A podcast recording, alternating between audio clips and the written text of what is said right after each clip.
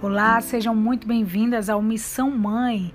Se você também acha que a maior missão da sua vida é ser mãe, você está no lugar certo. Aqui eu tô para contar minha experiência, para trocar experiência com vocês. Comecei a ouvir é, é, podcast a partir do momento que Jonatas nasceu, eu não queria estar tanto em contato com tela. Então eu vi no podcast uma maneira de estar bem informada, é, de encontrar conteúdos que me agradassem e eu conseguisse entre uma troca de fraldas, entre é, uma mamá de outra, botando ele para dormir também, tá ouvindo é, informações, tá ouvindo experiências, tá ouvindo a voz de Deus, né, através também de, de testemunhos, vida espiritual e tudo mais, que eu fui encontrando aqui nesse, nessa plataforma. E foi quando eu comecei a sentir a vontade de me abrir, de contar minha experiência, e aqui estou eu. Então sejam muito bem-vindas. Aceito sugestões de temas, aceito relatos. Daqui a algum, alguns dias eu vou começar também a entrevistar algumas amigas, algumas colegas, também mães, para a gente ir, ir se ajudando aqui. Eu coloquei esse nome Missão Mãe porque quando eu descobri que estava grávida, eu senti muito forte é, é, isso em mim, em mim, sabe? Algo me dizia: essa é a maior missão da sua vida. Agora você é mãe e não tem nada que se compare ao tamanho do peso desse papel.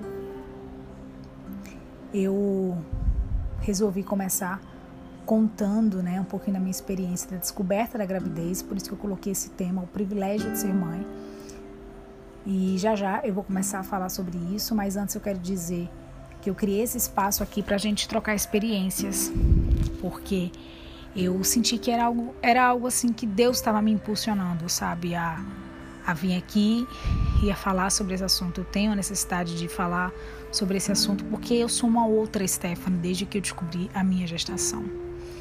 Deus ele tem me ensinado muitas coisas e uma delas é o quanto ele me ama e o quanto ele é detalhista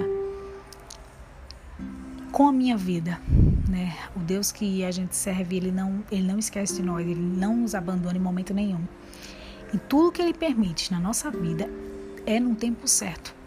Pode não ser no meu tempo nem no seu tempo, mas é no tempo certo. E o tempo de Deus é perfeito. Então, a minha gratidão pelo Senhor aumentou muito, muito, muito depois da minha descoberta é, de que eu seria mãe. Ele cuidou de mim assim em todos os momentos e foi tirando dúvida por dúvida, os medos, as inseguranças e me fazendo cada vez mais me sentir privilegiada por ser mãe, por poder é, conseguir né, realizar o meu maior sonho que sempre foi ser mãe. Eu sou jornalista, trabalhei em várias televisões durante os últimos 10 anos, Rede Brasil, TV Jornal Interior, TV Tribuna Band em Recife, TV Jornal Recife, onde eu trabalhei com Cardinô. E trabalhei é, na última empresa até dezembro do ano passado. E aí, quando foi em janeiro, eu engravidei. E em fevereiro eu descobri. Inclusive, eu tinha acabado. Eu estava em negociação com a empresa para ir trabalhar lá. E tinha, assim, acabado de dizer que eu queria ficar um pouco em casa, aproveitar o seguro-desemprego para depois voltar a trabalhar, já que eu estava 10 anos na área seguidamente, assim, muito pesado, é muita pressão. Então eu queria descansar um pouco antes de assumir o novo projeto. Eu estava muito empolgada para ir, tava, mas eu queria descansar um pouco. E nesse descansar eu engravidei. E quando eu engravidei, que eu descobri, eu, lógico, fiquei assim, me culpando, né? Ah, porque eu não aceitei antes, ah, eu fui imprudente, ah, isso, ah, aquilo. E Deus foi me dizendo que não. Era Ele que queria daquela maneira. E Ele tinha uma, várias lições para me ensinar. E tem me ensinado. Deus, Ele, ele é maravilhoso. Eu sou a mãe do, do, do Jonatas. Jonatas Hermano Andrade. O amor da minha vida. E eu quero contar um pouquinho de como tem sido essa, essa experiência, né? Que eu tenho vivido com ele junto com meu esposo, para vocês. Essa foi a descoberta que mudou a minha vida. E eu me sinto, gente, muito privilegiada, muito mesmo, por ser mãe. Já falei 4 minutos e 53, 54. Eu só quero ficar até 10 minutos aqui com vocês para não ficar cansativo. Inclusive, eu quero que vocês me deem feedback do que, é que vocês estão achando desse podcast, se isso tem abençoado a vida de vocês. Deus, Ele, ele é incrível, gente. Ele, eu fico até sem palavras é, para falar desse Deus.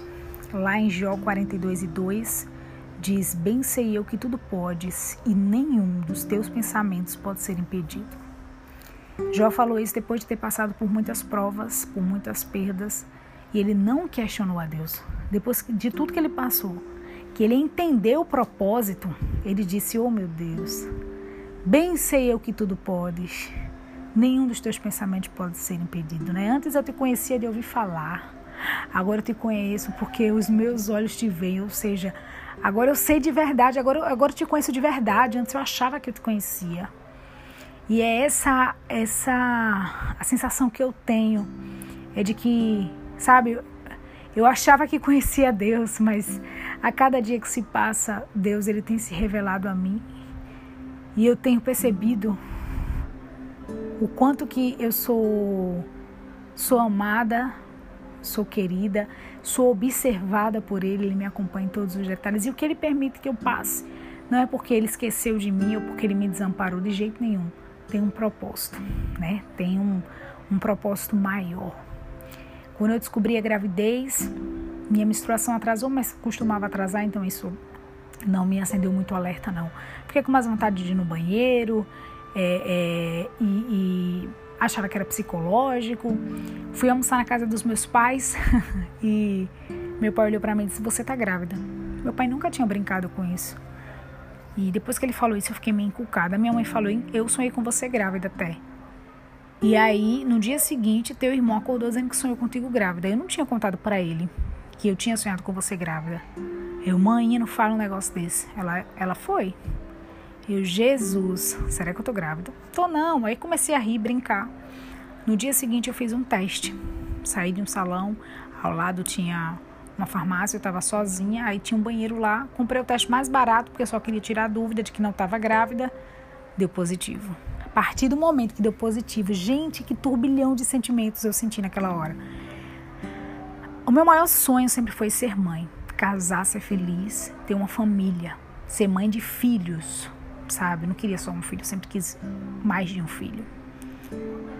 Eu sempre imaginei que essa seria a maior missão da minha vida sendo que eu sempre gostei de calcular muito bem minha vida, cada detalhe.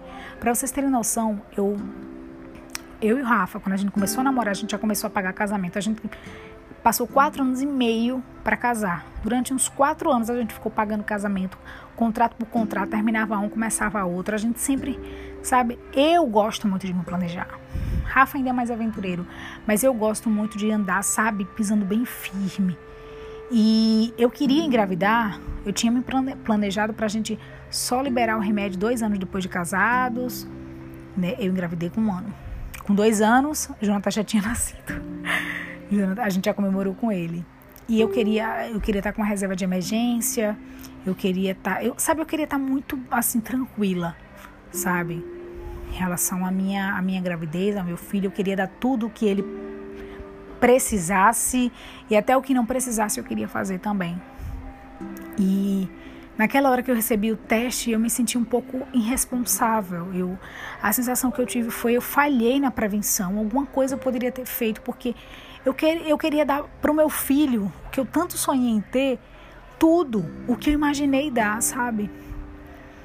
E na hora assim, do mesmo jeito que eu me senti 60 a 70% de mim, estava muito feliz pensando, eu vou realizar meu maior sonho, eu vou ser mãe, porque acho que até você engravidar você tem uma dúvida, né? Meu Deus, será que eu vou ser mãe? Será que eu vou engravidar? É o meu maior sonho, Deus, por favor, quero ser mãe. Só não agora, daqui a alguns dias, mas eu quero ser.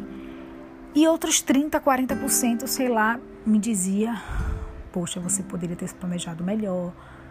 Você agora vai ter seu, seu filho sem, sem trabalhar, em condições de privação, sabe? E aquele medo, aquela insegurança, aquele medo, aquela insegurança que eu não queria sentir, mas eu estava sentindo. E hoje, se eu voltasse atrás, se eu pudesse, eu diria aquela Stephanie que estava descobrindo a gestação. Não tenha medo. Você é uma mulher privilegiada. E o Deus que você serve sabe por que está mandando essa gravidez agora. Descanse nele, porque tudo ele vai prover, tudo ele fará. Não tenha nenhum por cento de medo, nenhum por cento de dúvida, nenhum por cento de segurança. Não se culpe, só se sinta privilegiada, só agradeça. Eu voltei na farmácia, eu disse, moça, me dê um outro teste, porque esse que eu fiz, eu acho que deu errado. Ela deu positivo, eu deu. Ela, parabéns, todo mundo me dando parabéns. Ela, não existe falso, falso positivo, mamãe, parabéns. Aí eu não quero um outro teste. Eu fiz o segundo, aí depois ela disse que tinha um teste que dizia semanas. Eu fiz o terceiro, e aí, quando eu fiz, que deu as semanas, eu vi que eu já estava com quase dois meses. No teste, ela dizia mais de seis ou mais de sete. Então, eu sabia que eu estava com, sei lá, uns dois meses, né? E aí, quando eu fiz o teste, eu me lembrei que no mês anterior, em janeiro, Deus tinha falado com a gente duas vezes lá em casa. Uma vez, ele disse que ia mandar a vida para dentro da nossa casa, que ia rodar os quatro cantos da casa, que ia trazer felicidade para o nosso lar. Na semana seguinte, um outro vaso disse que estava mandando fruto, que tinha chegado o tempo de Deus e que ia trazer ia, ia ser de bênção para nossa casa, ia transformar a gente, transformar a nossa casa. E a gente pensou que bênção, né? A gente vai ser pai, glória a Deus, mas assim, mais para frente, não naquele momento. E quando eu fiz as contas de quando eu descobri a gravidez, quando Deus falou com a gente através desses dois vasos, na verdade eu já estava grávida. Eu já, eu já estava grávida e eu fiquei assim maravilhada até contar para Rafa, porque eu fiz uma surpresa, encomendei um bolo. É, o, o, os primos da gente foram levar esse bolo lá, fingindo que eles trabalham com encomenda de bolos, e eles fingiram que iam entregar esse bolo para um cliente, o cliente não quis, ah, Rafa, vou deixar aí para tu comer, porque na em casa a gente não aguenta mais bolo. Aí a gente ficou super feliz, né, eu fingindo, né, uma felicidade que eu já sabia que era o bolo da surpresa, e quando o Rafa abriu o bolo, dentro tinha um texto, quando ele quando ele foi partir, os meninos disseram: Ô oh, Rafa, finge aí que tu tá lendo aí, porque tem uma, uma mensagem aí dentro, a gente quer divulgar no Instagram, para fazer a divulgação desse tipo de bolo, desse tipo de modelo. E aí, quando o Rafa começou a ler, ele nem desconfiou, né? Nem desconfiou que era uma mensagem para ele. Ele começou a gente gravando, vai Rafa, fala bem bonitinho, não sei o quê. E no final, era um texto como se fosse de uma criança para o pai. E no final dizia: Parabéns, papai, papai Rafa. Até o parabéns, papai, acho que ele não se tocou, não. Quando falou papai Rafa, ele caiu a ficha, ele se emocionou, começou a chorar, eu abracei ele. E, e a partir daí eu comecei a sentir uma segurança maior, sabe? É, Rafa estava super feliz, era o homem mais feliz do mundo. O, o, sonho dele também sempre, o maior sonho sempre foi ser pai. Então ele estava muito, muito, muito contente.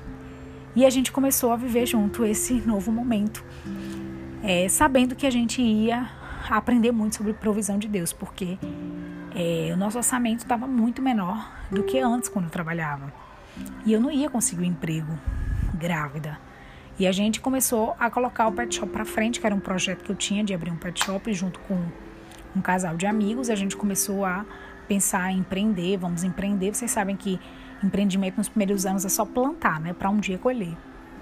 Então a gente, como estava com mais tempo livre, começou a, a pensar em empreender e botar esse projeto para frente, que foi inaugurado inclusive agora, é, quando, quando o Jonathan estava com um mês. E aí, durante esse período, eu, eu experimentei, eu, eu provei assim, sabe? Saboreei o que é viver na dependência de Deus, na provisão de Deus, assim como Ele me prometeu. Uma semana depois, deixa eu ver quanto tempo já, já se passaram. Nossa, já vai fazer 15 minutos, eu não queria passar de 10. Jesus. Vamos lá.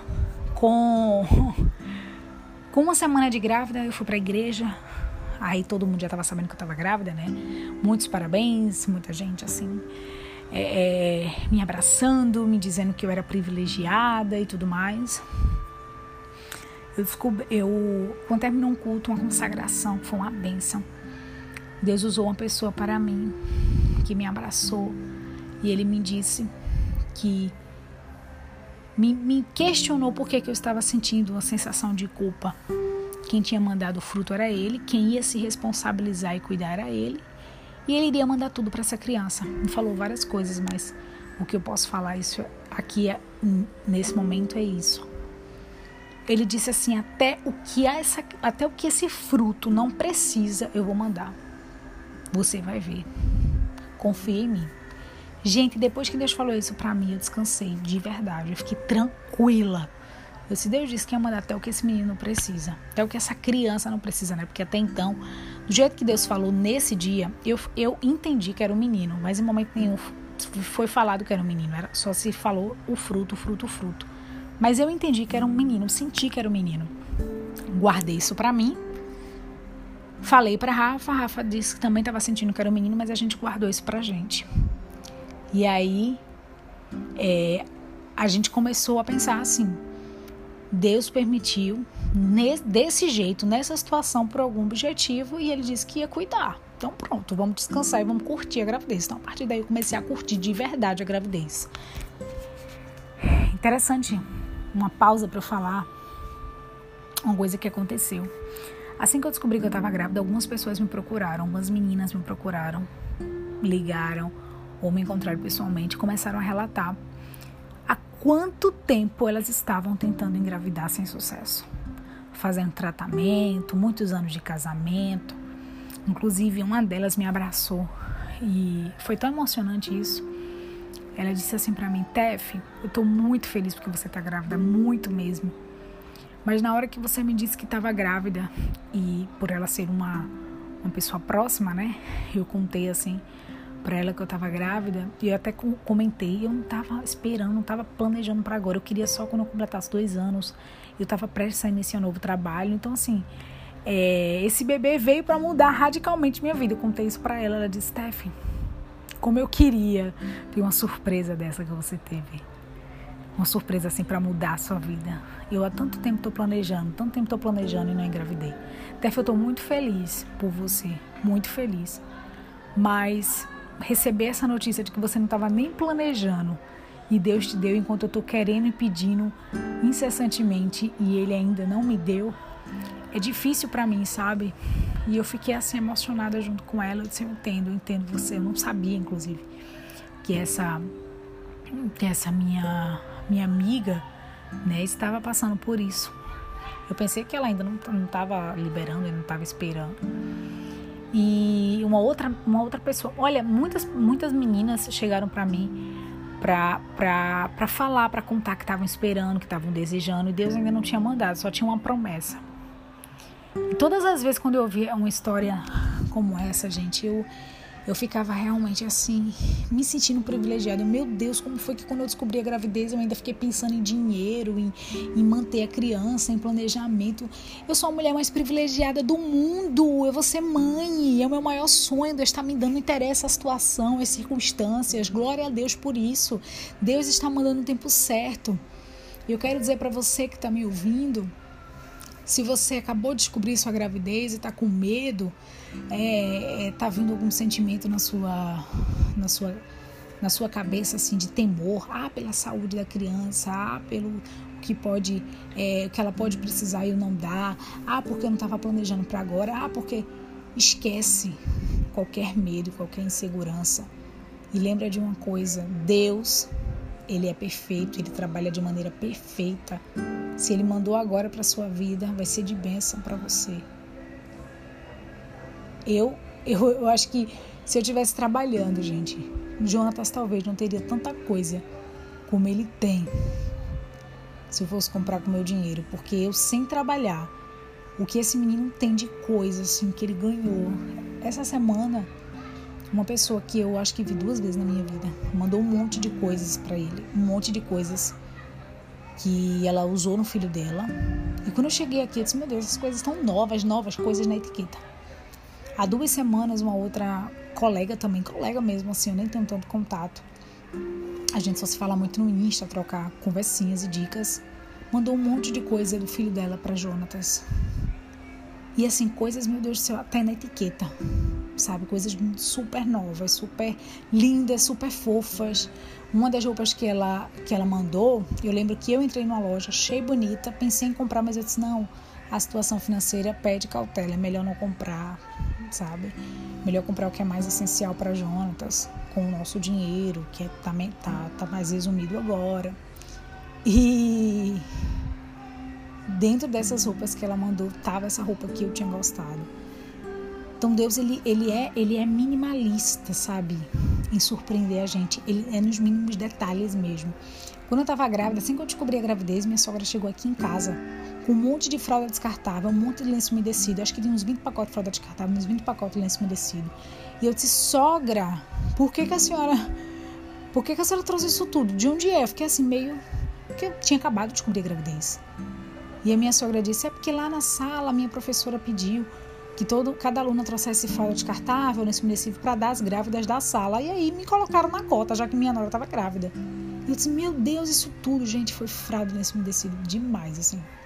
Tipo uns 20 pacotes, uns 20 pacotes de lenço e uns 20 pacotes de fralda. Daqui a pouco, umas amigas lá do Corgo do Butião, onde eu passei a minha parte da minha infância e minha adolescência, quando saí do banheiro, tinha acabado de tomar um banho, ia para um chá de panela.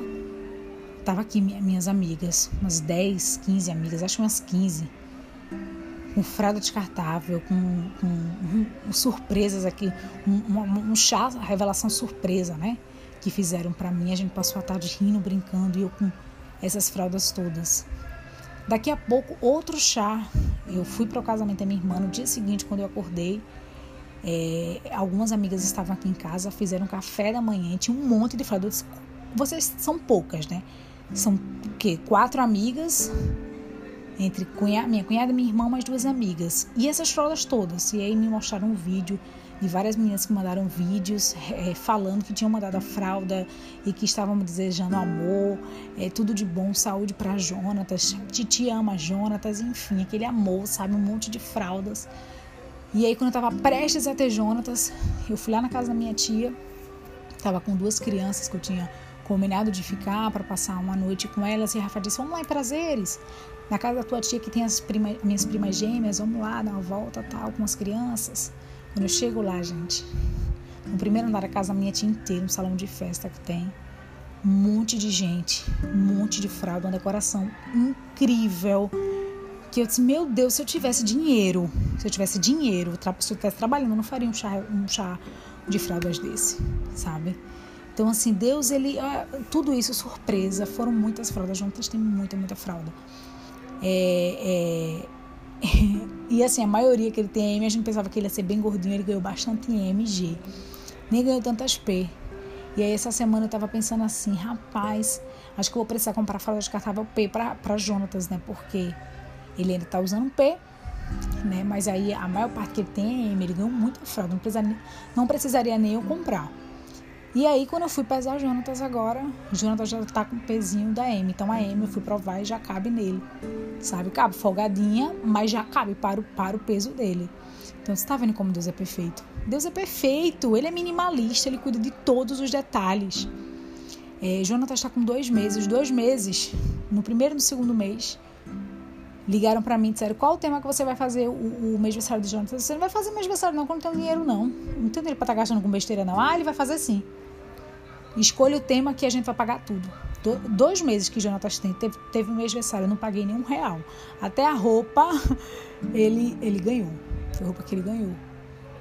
Então, Jonathan está com um guarda-roupa cheio de roupa aí. Roupa que eu vou dizer, se a gente não cuidar, a gente perde esquece de usar, porque realmente é muita roupa para uma criança só e muito cosmético para uma criança só. Ganhou, ganhou tudo. O Jonatas ganhou tudo. Ganhou berço, ganhou cadeira de amamentação, ganhou quarto completo, ganhou tudo. Até eu brinco que até tem coisas que acontecem que eu lembro de, dessa frase que Deus disse: até o que ele não precisa eu vou mandar. Duas pessoas deram porta. porta ah, que negócio que bota na porta, né? Que eu nem esque, eu esqueci. Porta enfeite, sei lá, de porta. Duas pessoas deram. E eu fico trocando. Às vezes tá um na porta, eu, eita, vou trocar pelo outro, porque duas pessoas fizeram a mão e deram a ele com muito carinho, né? Então, para não usar só uma, eu fico trocando. Eu, meu Deus, só uma porta. Para que dois? E aí eu me lembro do que Deus disse: até o que esse menino não precisa, ele vai mandar. Então, se você está preocupada com, com, com que seu filho, ah, porque meu filho vai precisar disso, daquilo, uma coisa que eu entendi desde que Jonathan nasceu é que o que ele realmente precisa é de amor, é de atenção é de, de pais que o amem de todo o coração, sabe? Que se dediquem para ele, a ensinar, é, a, a, ensinar ele, a ensinar a Jonatas o que Jonatas precisa, é de pais que o amem profundamente e o ensinem tanto a ser um cristão como a ser um homem de caráter, que lhe deem a mão, lhe deem abraço, lhe deem atenção. É isso que Jonatas precisa, é isso que as crianças de hoje precisam, não é de coisas. Mas se você também está preocupada com coisas, não se preocupe, porque Deus ele também manda. O Deus que a gente serve é um Deus assim que eu, eu gente, eu fico sem palavras, porque ele é incrível. Ele não desampara os seus. Deus tem me ensinado sobre provisão e ele tem me ensinado através de pequenas coisas que acontecem no dia a dia o quão privilegiada eu sou por viver esse papel, por viver essa experiência de ser mãe. Eu nunca vivi a frustração de querer engravidar e não conseguir. Nunca consegui, nunca vivi. E graças a Deus por isso, porque eu sempre tive muito medo de passar por isso, de liberar e passar um ano, dois, três e não conseguir engravidar e achar que não vou conseguir ser mãe. Eu nunca passei por essa frustração, mas eu passei por uma experiência contrária, de, de não estar no meu planejamento engravidar. E a gente sente medo, né? A gente acaba que sente uma culpa, porque eu poderia ter planejado melhor, com o objetivo de dar o um melhor para a criança. Mas o que a criança mais precisa, gente, é do nosso amor, é da gente. Eu, Stephanie, sou a melhor mãe que Jonatas poderia ter e eu tenho essa convicção no meu coração.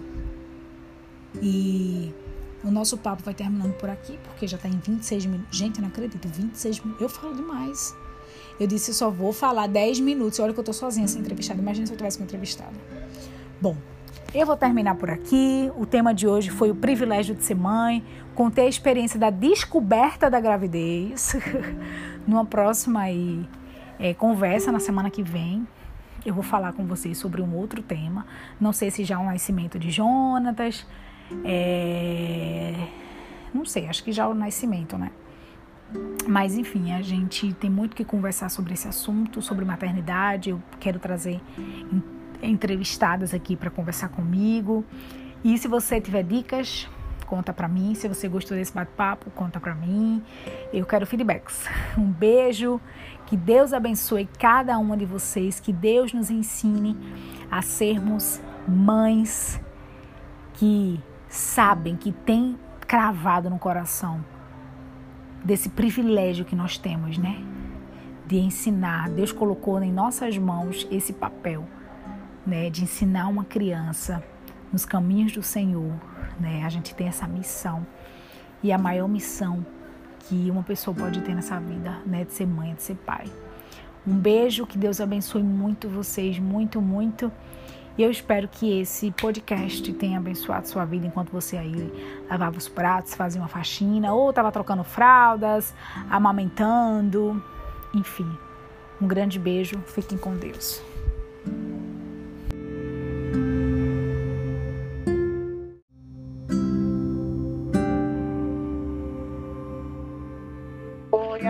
Amiga. Tudo bem? Amiga? Cheguei! Olá, Jojo! Oi, oi, Tefi! Tô nervosa porque eu tô com um desafio. O Jonathan está olhando pra minha cara, assim, bem acordadinho. Da última vez ele tava dormindo. Ai, meu Deus! Aí ele tava dormindo de madrugada. Eu cheguei, tava bem tranquila. Hoje ele tá olhando pra mim aqui. Já já eu vou colocar ele no peito. Ai, meu Mas, Deus, amiga, dilema de mãe, né? Vida de mãe é assim, amiga, sem problemas. Sei bem como é. Dá um jeitinho, dá um jeitinho. Mas a gente já fez uma oração. É, vamos Verdade. começar aqui esse podcast. O tema de hoje é a bênção de Deus depois da noite escura. E eu quero ler um, um versículo lá em Eclesiastes, capítulo 3, versículo 1, que diz: Tudo tem o seu tempo determinado e há um tempo para todo propósito debaixo do céu. Acredito muito nesse versículo. Quando vem algum questionamento na minha vida sobre algo, eu sempre lembro disso. Tudo, tudo tem tempo certo, tudo tem uma explicação. Deus não está permitindo nada por acaso. Bom, eu é sou Stefania Hermano, para você que está em casa aí e não me conhece. Eu sou Stefania Hermano, sou cristã, esposa do Rafa, mãe do Jonatas, que tem dois meses, né? Estou passando pelo puerpério. Então, quero nesse espaço aqui do podcast é, falar um pouquinho do meu aprendizado, sim, mas principalmente aprender, ouvir outras pessoas, trazer entrevistadas, para que a gente possa aprender mais sobre a maternidade, sempre aí com um viés cristão. Né? Do, do mesmo jeito que Jonatas acabou de nascer, está se descobrindo aí nesse mundo, eu também estou nascendo como mãe, então não tenho o que ensinar, não tenho nada para ensinar. Mas se Deus até agora, através da maternidade, tem feito algo em minha vida que eu possa edificar a vida de alguém, então eu vou falar sim para que você seja abençoado. E se uma vida for abençoada, eu já estou muito, muito, muito feliz. Deus sabe disso. Meu objetivo aqui é só esse: é abençoar vidas. Eu acho que eu tenho que ser grata pelo que Ele tem feito. E uma das maneiras da gente ser grata é a gente falar do que Deus fez. E hoje a gente está trazendo aqui uma amiga que eu amo demais, foi fez diferença na minha vida, Jojo. Oh, meu Deus. Ó, já vou fazer uma apresentação tua aqui. Faz, amiga, meu Deus. Olha, vem aí pra não chorar, tá? Tu sabe que eu sou emotiva. Ela é, Jojo, ela é cristã, ela é esposa do Samuel, ela é mãe do Gabriel, de 11 meses, e ela vai contar a delícia que está sendo acompanhar o crescimento do Bielzinho, que já vai fazer um ano, após sofrer um aborto espontâneo que aconteceu na primeira gestação, quando ela estava com 12 semanas, 3 meses, ela descobriu né, que estava com um aborto espontâneo. Eu conheci Jojó lá na Rede Brasil, e Jojó foi uma pessoa que, quando eu cheguei lá, cheia de medos, com 17 anos, comecei um estágio lá, estava no primeiro período de jornalismo, ela me estendeu a mão ela me dizia: calma, tá tudo certo, eu tô igual a você também, segura. Quando eu via ela muito segura já, ela tava me dando aula, ela me ensinou a fazer reportagem. Ai, meu Deus. Já, já, é, sabe aquela pessoa não, não foi isso tudo, não. Ela não tem medo de concorrência, eu acho lindo. Ela fez diferença na minha vida. Ai, amiga. Tinha dias que eu encontrava ela, ela estava triste, desabafava alguma coisa comigo, eu desabafava com ela, a gente lanchava juntas. E quando eu saí da Rede Brasil, o que eu mais senti falta foi a amizade de Jojó e de Japa, né, Jéssica? Que a gente lanchava junto todo dia, a gente trocava experiências, a gente trocava figurinhas e uma era uma benção na vida da outra, né? Depois que sai da Rede Brasil, a amizade continua, lógico, mas a gente perde essa, essa, essa convivência diária, né? Isso faz muita falta. E aí, Jojo, gostasse do meu Isso. Ai, meu Deus, gostei, fiquei emocionada Ué, aqui. ah. Eu falei demais no podcast. Não, não foi demais. Ó, oh, já... primeiro eu queria já agradecer a oportunidade, né, amiga, pelo convite, né? Você veio falar comigo, eu disse, meu Deus, eu, eu me senti tão pequenininha assim, porque eu acredito que tem outras mães, e eu, é, outras eu. histórias é, que poderiam, sei lá, impactar mais ou trazer mais aprendizado. Mas eu já agradeço a oportunidade, tá, amiga? Você também foi muito importante para mim. Você disse que eu lhe ensinei muita coisa, mas eu que aprendi muito com você. É, a Deus pela sua vida, pela sua amizade, pela parceria. Você esteve comigo em momentos marcantes da minha vida. E entre eles foi quando eu passei por esse momento difícil, né? Quando eu perdi meu primeiro bebê. E você esteve lá, sempre me dando apoio você e Japa, né? Que a gente chama de Japa, mas é Jéssica. É, nossa Japa. mas quando a gente fala Jéssica, até parece que é uma pessoa estranha. Né? A gente sempre chama Japa, Japa, Japa. Japa. Então, nós três, né? Foi uma amizade que veio do céu, é uma amizade do Senhor, e ela se mantém até hoje. Mesmo você aí seguindo o seu caminho, eu segui o meu, Japa seguiu o dela, mas assim, a gente permanece conectada, né? E isso é lindo demais. Passam na nossa vida, marcam a nossa vida, fica pra Exatamente, exatamente, amiga. E assim, eu louvo a Deus pela sua vida, pela vida de seu filho, pela vida de Rafa também. Vocês são pessoas incríveis e abençoadas. É, presente de Deus mesmo, de Deus mesmo assim para minha vida. E você disse que eu, eu ensinei muito a você, mas não, você me ensinou demais com seu jeitinho, com a sua segurança assim, desenvoltura, né, mesmo sendo tão nova em idade e em experiência, né, mesmo sendo imatura assim em relação à experiência profissional naquela época, mas você avançou, cresceu, atingiu lugares, meu Deus do céu, que só o é Senhor Deus, pode fazer né? isso. É Exatamente. E você é um exemplo de humildade, um exemplo de dedicação também, e isso inspira a gente. Viu? Obrigada pela oportunidade. Amiga, eu te amo, amiga. Agora conta. Ô, amiga, eu amo tu também. Conta aí, amiga. É, um pouquinho sobre você e sua família. Onde vocês congregam? Porque a gente é da Assembleia de Deus, gente. Do pastor Ailton, tá? Eu sempre pergunto, Assembleia de Deus de onde? Do pastor Ailton. Ah, já sei qual é. Onde é que vocês congregam? Teu esposo é diácono, não é isso? Que vocês ajudam na igreja? Como é que é? Isso. Eu faço parte da Igreja Evangélica Assembleia de Deus, né? Na congregação Bom Giselpe, área 7 meu coordenador, evangelista Jarilson Lins, é, foi missionário da igreja e tal. Foi missionário da igreja, né? Ele é conhecido pelas assembleianas, pelas irmãs assembleianas, já que a gente está num podcast mais voltado para a questão das mulheres, né? Eu acho que tem papais também que escutam, né? Eu acho que você deve ter recebido feedbacks de papais ou pelo menos vai receber. Eu sei que esse, esse conteúdo ele é direcionado sim para as mães principalmente, mas os pais também vão ser edificados sim, né? Aí meu marido é diácono é, da congregação do Bons de Selfie, né? Como a gente, como meu marido tem essa função, eu passo um tempinho em cada congregação, mas acho que Bons de Selfie faz por volta de três a quatro anos que a gente está lá. E meu marido também é dirigente de escola dominical da congregação de Mostardinha 1, que é a Polo da área 7. Então ele está lá dirigindo escola dominical também. Já foi dirigente de campanha e tudo mais. Eu não tenho nenhuma atividade da igreja, né? Eu acompanho ele nas escalas e tudo mais. Estou um Isso pouquinho é ausente da escola dominical. Né? Acompanhar Isso. o marido, é. Né? Já é uma... As escalas do domingo, porque na, durante a semana eu não tenho como, né, por conta do trabalho e tal. Agora eu tenho o Gabriel, aí dá, ele tem que sair cedo, às vezes tiver corrido do trabalho e tal. Aí eu não consigo acompanhar durante a semana. Amiga, hoje o que é que tu faz na Rede Brasil? Olha, hoje, é, depois que eu voltei da licença, né, que eu tive Gabriel, eu voltei para dar um suporte na rádio. Aí eu tô por aqui, mas nessa parte, é, ajudando a irmã Thalita, né? Irmã Thalita Bela, a coordenadora da rádio.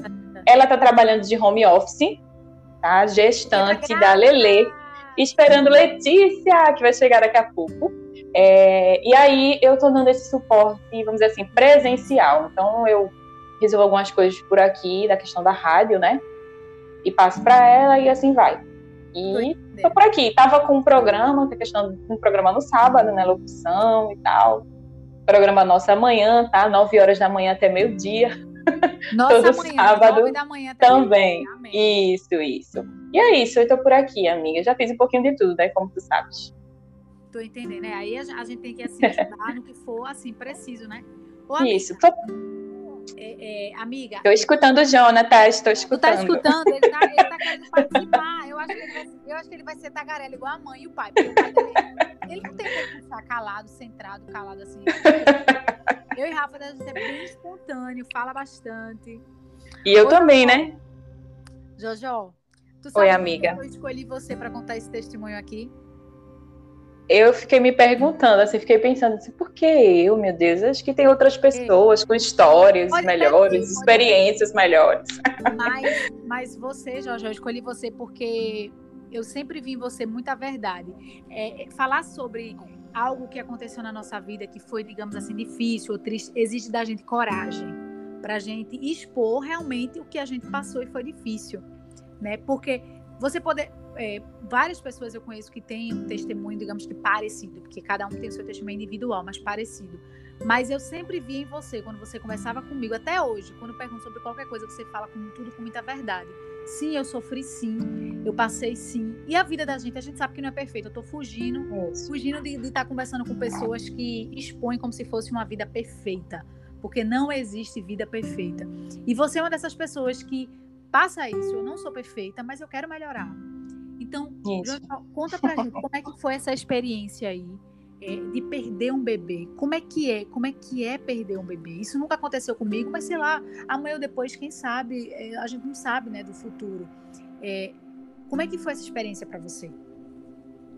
Então, vamos lá, amiga. É uma história é, que tem alguns detalhes, né, importantes, e esses detalhes eles foram é, fundamentais para minha mudança como pessoa, minha mudança como mulher, como cristã, enfim. É, era 2019, setembro de 2019, eu tinha cinco anos né, casada. Aí era cinco, ia fazer seis, né? Tava para fazer seis anos de casada, né? No ano que eu faria seis anos de casada. E aí, é, meu marido sempre quis ser pai cedo e tudo mais, mas eu não me sentia preparada para esse momento eu, a minha visão era, eu preciso me sentir preparada, afinal de contas eu sei que ser mãe, o desafio da maternidade ele não é fácil. Então eu esperei um pouco mais. Então por volta dos cinco anos de casada eu liberei, né, é, o remédio e tal, anticoncepcional, parei de tomar. E eu disse, pronto, Senhor, agora a gente espera e vê daqui a quanto tempo a bênção vai chegar. Vou ficar esperando, né, confiantes que essa bênção vai chegar, que o filho vai chegar. Então, é, se passaram mais ou menos uns nove meses, né? Então, setembro de 2019, eu descobri que estava grávida. Foi amiga, foi... rápido, não foi, amiga? Foi, foi rápido, foi rápido. Foi, eu considerei rápido, eu, eu considerei um prazo bom, eu estava esperando até que fosse mais para frente. Aí eu com os sintomas, né, e tal, ficar um, um, pouco enjoada, mas eu sempre fico enjoada porque eu tenho questão de enxaqueca e tudo mais. E outros sintomas, é, indo muito ao banheiro e tal, essas coisas assim. Me sentindo um pouco inchadinha, que eu tava bem magrinha e tal. Aí eu disse, abri uma coisa, eu vou fazer um teste. Aí, na madrugada, eu fiz de madrugada, porque eu queria fazer uma surpresa pro meu marido. Enfim, fui lá, eu fiz o teste de farmácia. Ai, meu Deus, apareceu duas listrinhas assim muito rápidas assim. Aí eu disse, ai meu Deus, e agora? E assim, passou emoção, né? 500 mil coisas na minha mente. Eu fiquei assim, ah, o coração acelerou. E eu disse, meu Deus, agora eu tô grávida. E o que é que eu faço e tudo mais. Enfim, foi uma emoção, foi lindo e tal. Então, meu marido foi trabalhar, eu corri, fiz uma surpresa para ele. Agora, assim, nada muito criativo, feito alguém que fez um bolo com um recado dentro e tal. Tu sabe que a não foi minha, né? A ideia eu liguei pra empresa da, da prima de Rafa. Eu disse: Ó, oh, eu quero um bolo com nome Parabéns, papai. Eu vou levar pra ele. Ia ser assim, né? Não, Sim. Até eu tenho umas ideias. Ah, então pensa aí que você não consegue pensar em nada, né, Jojo, na hora. Eu fiquei tão Isso. Assim, não conseguia pensar em nada. Eu, eu tremia. Enfim, eu disse, meu Deus, eu quero fazer uma surpresa, até porque era um momento muito esperado por ele, né? Aí, beleza, ele foi trabalhar. Quando ele voltou do trabalho, eu tinha peguei no, no meu guarda-roupa, teve um espelho bem grande, eu escrevi: O nosso amor multiplicou e agora somos três e tal. Um negócio assim. Tinha um sapatinho, tinha o teste lá, é, e o teste de, de sangue também, o beta fiz. Enfim, foi uma alegria. Depois fiz surpresa para os meus pais e tudo mais tudo bem, fui fazer a primeira já ultrassom. Já começa a expectativa, né, Jojo? Isso, a é expectativa menina, e tal. Aí até então a gente ficou naquela, porque não, você não faz a ultrassom de cara assim, né? Eu consegui marcar, demorou um tempinho. Aí fiz, estava tudo bem, seis, sete semanas por aí, o coração batendo e tudo mais. Aí, beleza, fui pro médico. Quando chegou na ultrassom morfológica, as mães sabem aí que eu tô falando, que ela tem um prazo determinado e estava feito por volta dos ela é três é meses temida, lá. Ela é super temida. Isso, porque nessa a gente pode descobrir se nosso bebê tem síndrome de Down e outras alterações, né, amiga? Isso, é Pronto. Muito, é então, teoricamente, quando eu descobri a gravidez, eu estava com uns dois meses e o coração batia, estava tudo certo. Quando eu fui fazer a morfológica, que estava com essas 12 semanas e um pouquinho, né? Terceiro mês por aí, eu era dia do meu aniversário. Tinha é, a data livre nesse dia, que é 30 de dezembro de 2019. Então, lá vai eu. Sendo que eu comecei no meio do caminho a sentir uma, uma angústia, eu não sei, alguma coisa eu fui desanimando, porque eu tava a revelação e tudo mais. E de repente foi sabe uma coisa, amor, dizendo pro meu marido, ó, oh, seja menina, eu vou descobrir, a gente descobre logo que eu não vou fazer chá revelação, não fui, sabe, desanimando, entre aspas, em relação a isso. Aí parecia que era Deus, eu acho assim, me avisando que alguma coisa ia acontecer. Amiga, quando eu deitei lá na cama para fazer o exame, é, tinha uma tela grande na minha frente, né, para a gente poder ver, meio que um espelho do que o médico estava vendo, né, quando a gente vai fazer o ultrassom toda mamãe sabe que tem essa tela aí pra gente poder ver, era bem grande é, essa. É. Quando eu fui ver a amiga. Coisa, né? É, que fica só a manchinha lá, né? É meio confuso pra gente. É, aí, se o médico não descrevesse, a gente, a gente meio que não entende, né? Aí, amiga, quando eu olhei pra tela, parecia uma foto. Que, que tava uma foto ali, como se ele tivesse fotografado ali o bebê. E eu comecei a achar estranho. Parado, né? Tudo parado. Isso, eu comecei a achar estranho. E ele mexia para um lado, mexia para o outro. Ele ficou com uma, o médico ficou com uma cara diferente. Aí depois ele fez, olhe. Quando ele falou, olhe, meu coração gelou. Ele fez, veja Ai, bem, o bebê não se desenvolveu. Ele está aqui com tamanho de oito semanas o coração não bate mais. Então, você perdeu o seu bebê. Amiga, eu fiquei sem chão, sabe? Eu não sabia o que fazer. Na hora, meu coração gelou, Samuel eu fiquei sem chão. Samuel estava do meu lado, estava do meu lado. Sim. Sendo que Samuel sempre me deu muita força, sempre foi muito forte, sabe? Ele, ele segurou ele aquela notícia. Hora, Isso, ele estava, com certeza ele estava destruído, mas ele não demonstrou para mim. Ele passar para você é força, né? Isso, aí o médico passou as recomendações. Eu, até então eu segurei o choro, né? Fiquei com o olho assim meio marejado e tal, mas segurei o choro. E o médico disse: olha, não eu e assim, eu aconselho você a não, você não procura o médico agora. Você aguarda é, porque o corpo vai entrar em, em processo para você poder expelir e tudo mais. Aí eu vou sair do, da sala, vocês fiquem à vontade e tudo mais. Quando o médico foi embora, amiga, eu só fazia chorar. Chorar e chorar e chorar e chorar e tremer e chorar. Um alívio, o alívio, né, pra dor é o chorar, né, amiga? Isso, amiga. Era uma dor tão grande, meu coração ficou em pedaços, assim, sabe? Na hora, porque eu vi o meu sonho, o sonho do meu marido também, que aguardava tanto tempo, assim, em segundos se desfazer. E você perder o controle disso, né? E você não poder fazer nada. nada. Porque se ele dissesse, não, fique em repouso, olha, você não pode se esforçar, eu faria. Qualquer coisa que ele me pedisse para eu fazer, eu faria. Mas não tinha mais jeito. Então eu voltei para casa, chorando muito e tal. Depois tentei disfarçar para não contar para os meus pais assim de cara, mas eles perceberam. Aí eu até, até minha, minha mãe perguntou, e aí, tal, todo mundo empolgado, né? Muito esperado o bebê, e eu disse, olha, o bebê virou um anjo. e tá com Deus. Como falar, né, Joy? É, eu disse, tá com Deus, eu perdi o bebê e tudo mais. Isso era 30 de dezembro, né? Meu aniversário. E eu creio, descobriu, amiga. Você descobriu a perda no a, dia do seu A perda no dia do meu aniversário. Isso, no dia do meu aniversário. Eh, Jojo, na tua mente veio um questionamento: por que isso? Por que hoje? Eu, na hora, amiga, eu te confesso que eu não perguntei assim. Na hora eu não questionei nada assim. Eu só fiquei dizendo, meu Deus, o que foi que aconteceu? O que foi que eu fiz? Será que eu fiz alguma coisa que prejudicou? O que foi que aconteceu? Será que eu fui responsável? Eu me culpei, talvez fosse eu que fiz alguma coisa de errado. Eu pensava que era isso, sabe? Uhum. E assim, na hora eu só pensava isso. Será que eu fiz o que foi que eu fiz e tal? Enfim, voltei para casa arrasada e tudo mais. Depois, é... no outro dia era culto da virada e tudo mais. E meu marido estava escalado, porque o presbítero não podia ir. E aí ele disse, amor, a gente fica em casa, a gente fica em casa porque nessa situação e tal. Aí eu disse: não, meu amor, a gente vai para a igreja, vai agradecer a Deus por mais um ano. Deus sabe, né? Depois da, do choro e, e tudo mais, Deus sabe o que que aconteceu. Seguir, né? E eu vou para a igreja, a gente vai ter que seguir em frente. Isso depois do culto o pessoal perguntava: e aí, tá tudo bem? O bebê tá bem? Tá, eu, tá tudo bem. Tá tudo bem, tá tudo em ordem, tá tudo bem, tá tudo em ordem, tá tudo bem. Né? dia, um dia assim, digamos assim, de alegria, as pessoas, né, tá naquela... Isso. E aí eu ia estar dizendo às pessoas, o bebê, eu perdi o bebê. Eu perdi aí o bebê. Eu... É, tô entendendo. Pra Porque você, o que eu queria. ainda falar sobre essa eu queria fugir desse assunto, dessa dor, entendeu? Tô entendendo. E eu não queria compartilhar isso, eu não estava pronto para dividir isso com as pessoas. Tô entendendo. E aí, como eu vê, os detalhes, né, que eu te falei, foi o dia do meu aniversário. É, eu já estava com o bebê morto na minha barriga, né? Eu já tinha perdido há um mês. Então o bebê já, tinha, já estava morto há um mês na minha barriga.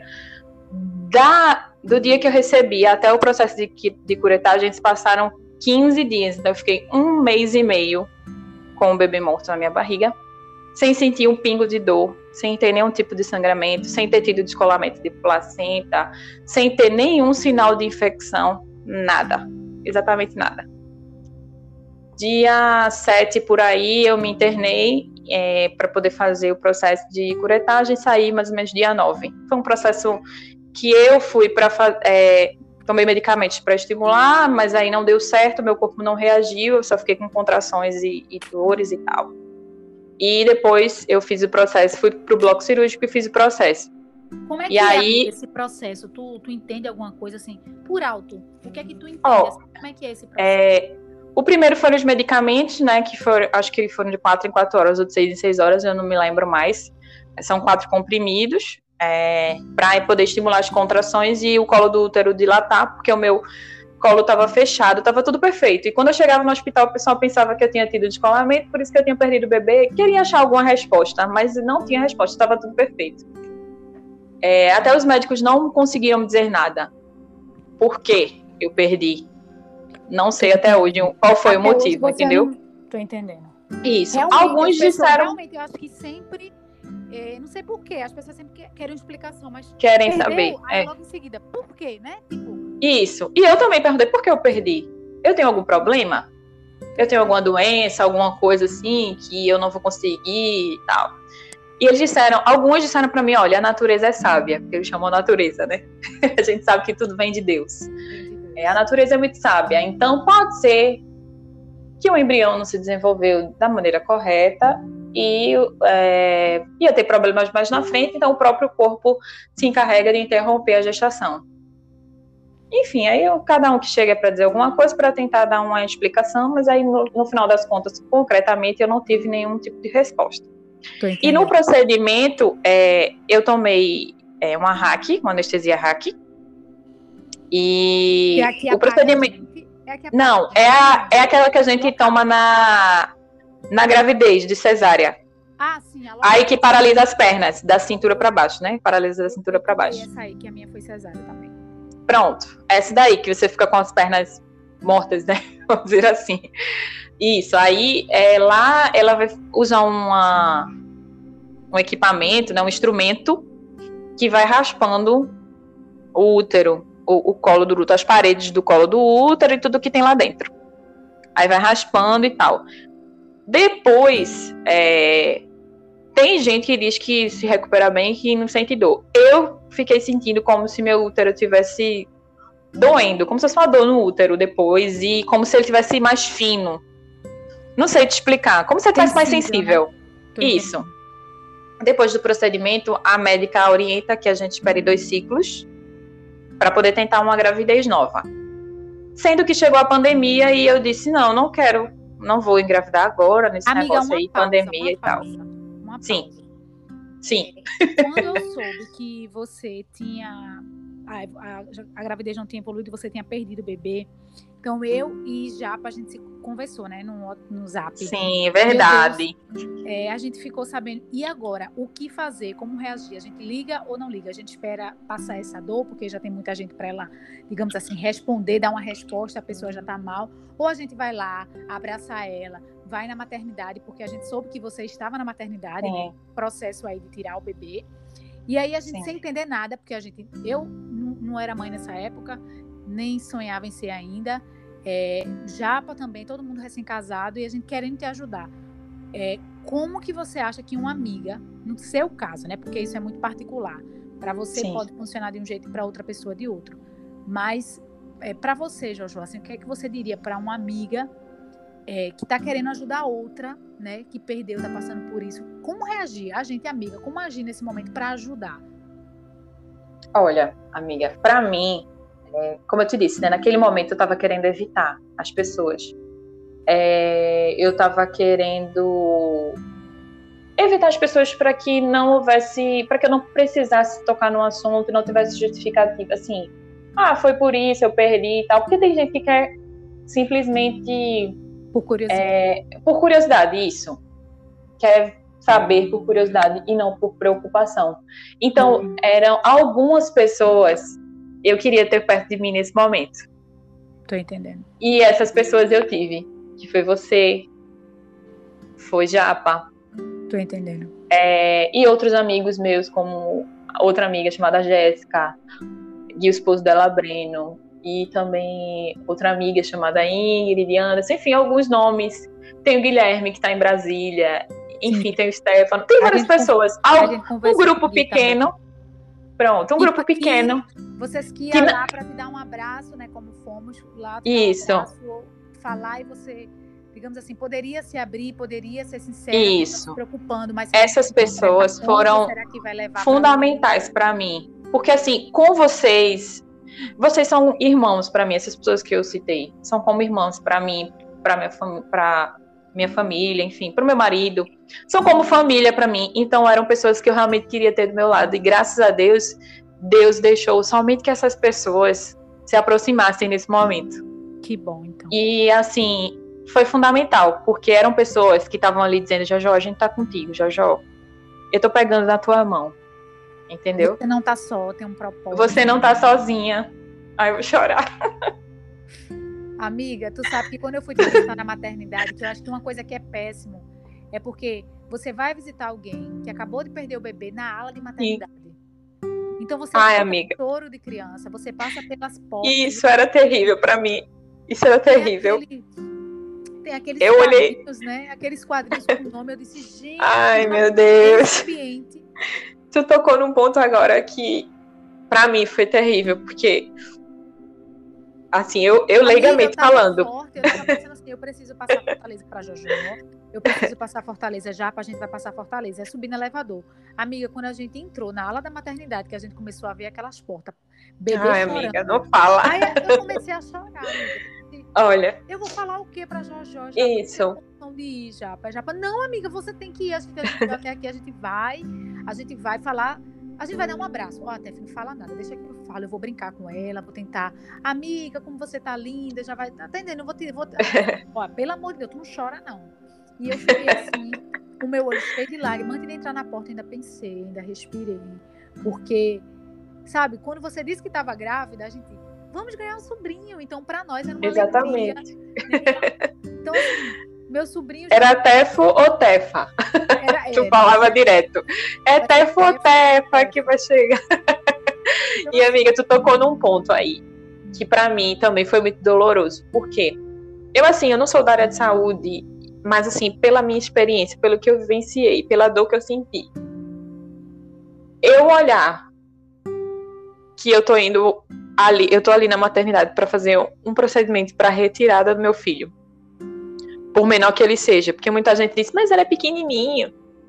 Ah, não, mas Uhum. depois você tem outro. São palavras que às vezes podem até Machuca, serem ditas para consolar, mas para uma mãe que perdeu um filho, não importa se ele tem uma semana, duas semanas, entendeu?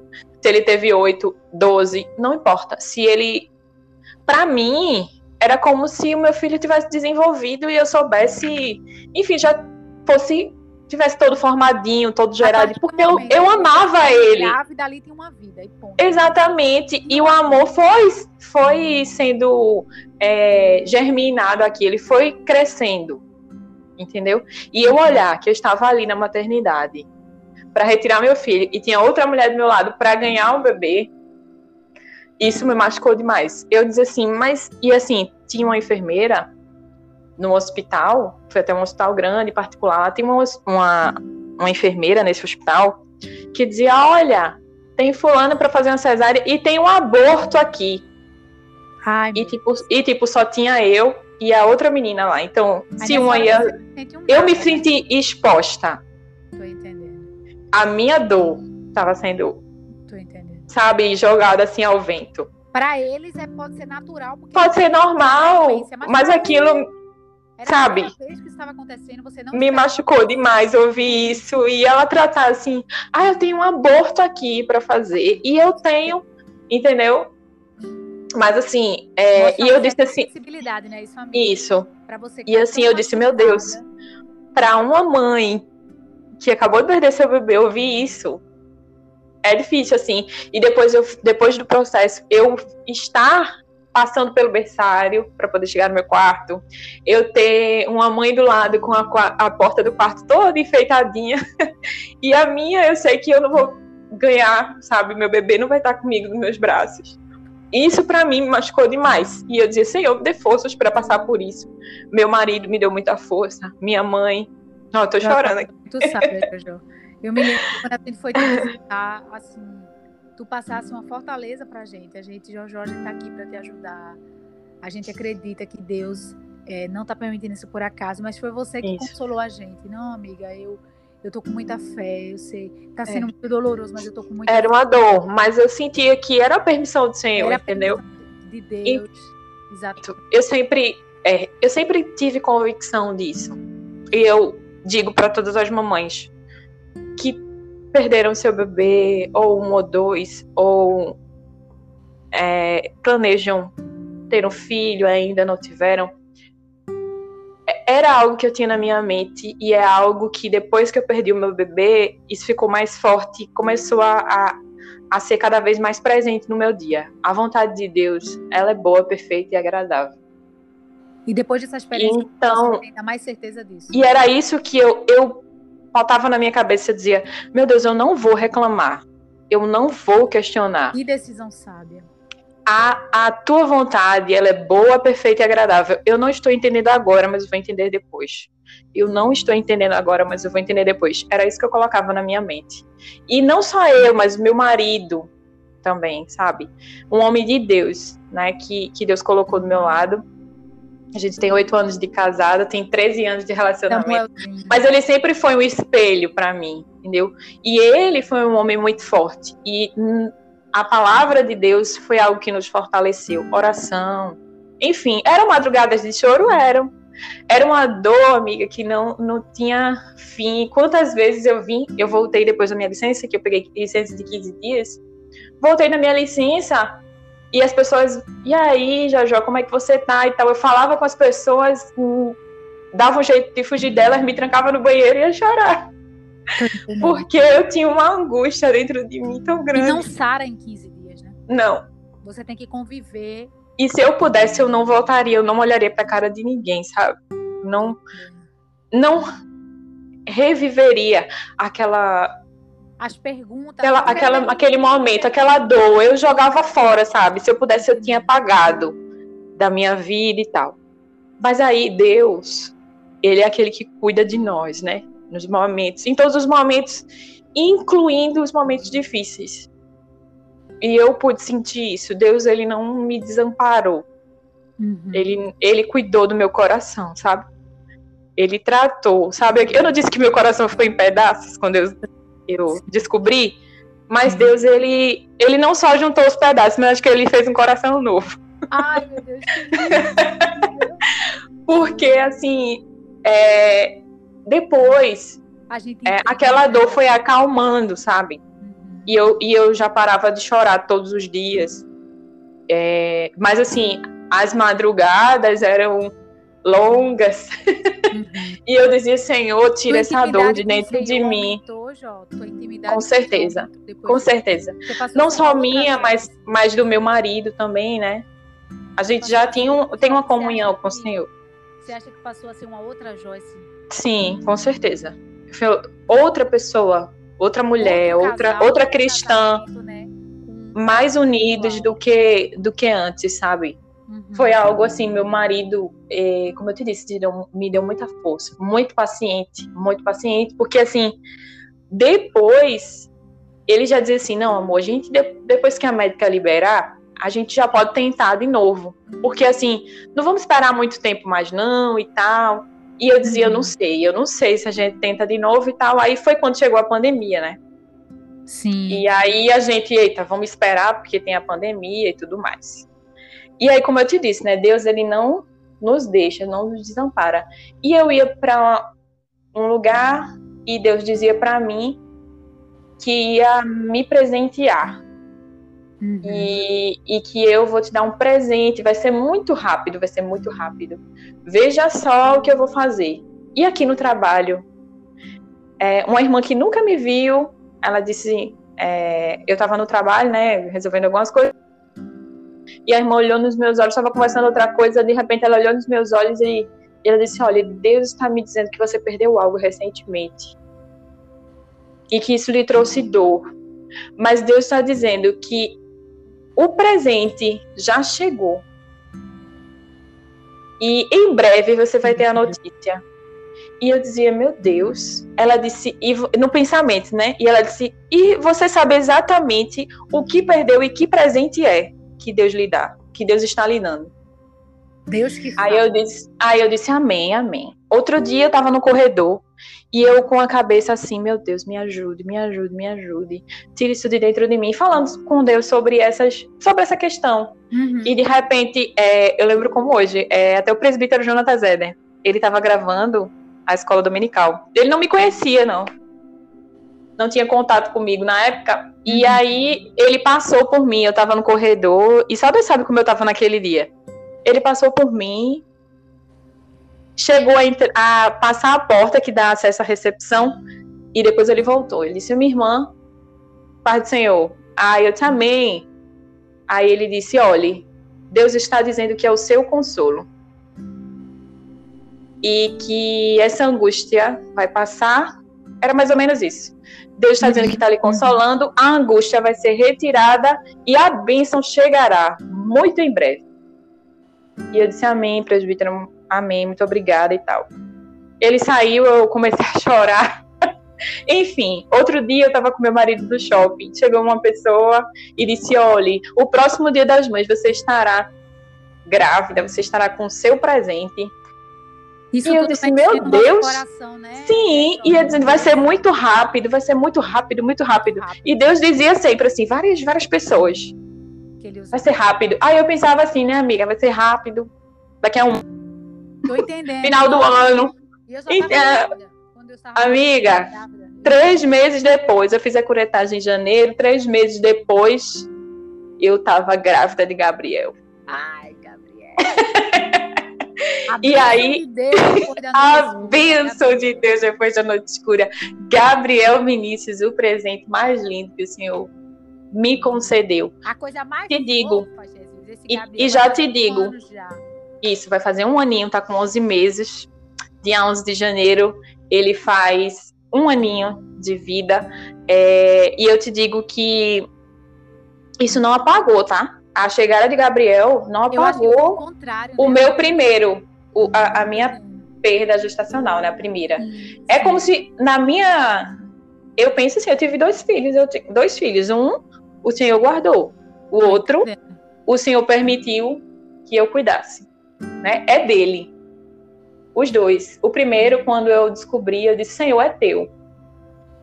Eu, a partir de agora, eu consagro a vida desse fruto que está sendo gerado no meu ventre. A mesma coisa com Gabriel. Quando Gabriel nasceu, e aí eu te digo mais detalhes. eu te falei que eu fui é, internada para curetagem, né, para fazer a curetagem em 7 de janeiro, saí de lá mais ou menos 9, eu acho a 11, acho que foi isso, mais ou menos assim. Eu acho que foi 7, foi nesse período assim. E Gabriel nasceu exatamente em janeiro né? Hum. Dia 11 de janeiro. E eu disse para Deus, quando eu saí, eu tive alta da. Quando eu fiz a curetagem, eu disse: nunca mais eu quero voltar para esse hospital. Eu nunca mais quero pisar aqui. Porque aqui eu tive recordações ruins. Eu disse: Deus, não deixa eu, eu voltar para aqui mais, não. porque eu não tenho lembranças boas para daqui. Porque aqui eu vai ficar marcado que foi aqui que eu perdi, que eu, que eu fiz a retirada do meu bebê e tal. E de repente eu, eu, eu falando isso em casa, eu tava organizando as coisas em casa, lavando os pratos e tal. E veio na minha, na minha mente aquela, aquele hino é, de Midian Lima, é, quem mandou largar a rede, quem mandou você parar e uhum. tal. E ele diz que no lugar da tua vergonha eu vou te honrar. Eu vou te honrar. E eu sempre tive, eu sempre tive um certo, como dizer assim, receio em relação a hinos assim. Mas esse hino veio forte na minha mente e eu disse não, meu Deus, eu não quero voltar para lá. Você passava e, pela maternidade, pelo hospital, lembrava. E eu disse, lembrava. Eu ia lembrar. Eu passei aqui uma luta, mas também eu ganhei meu. Isso. Filho, né? E depois, quando eu voltei para lá, é, Deus me fez lembrar da música novamente. E Deus dizendo para mim, tá vendo? Aqui foi o lugar da tua vergonha, eu tô te honrando. Você está saindo com o seu presente agora. Eu enviei, eu sou aquele que prova, mas eu sou aquele que aprova. Eu sou aquele que coloco na noite escura, mas eu também tiro. E eu te digo, amiga, depois disso, várias pessoas que passaram por situações difíceis. Não estou dizendo só de, relacionado à gestação, não, Sim. mas em relação a dificuldades, a lutos, e, enfim, outros problemas que vieram até mim, até Samuel. Buscar Porque uma, força, né? uma palavra me ajude, eu não sei o que fazer, eu estou me sentindo assim, eu estou arrasada e tal. E você Deus. Passa, é, Jojo, você tem um testemunho uma história. Isso. você passa a ser um instrumento de Deus para ajudar a vida de outros. Exatamente. do que você passou e de como você passou. Exatamente, porque Deus, assim, quando uma pessoa falece, a gente sempre diz, né, meus sentimentos, que Deus conforte seu coração, é, minhas condolências, então a gente tem essas palavras que são meio que clichês, né? É, você já tem aquelas frases ali. Eu não estou dizendo que existe verdade, que não existe verdade, não. E quando a gente é dá os sentimentos, não. não. Falar, né? então.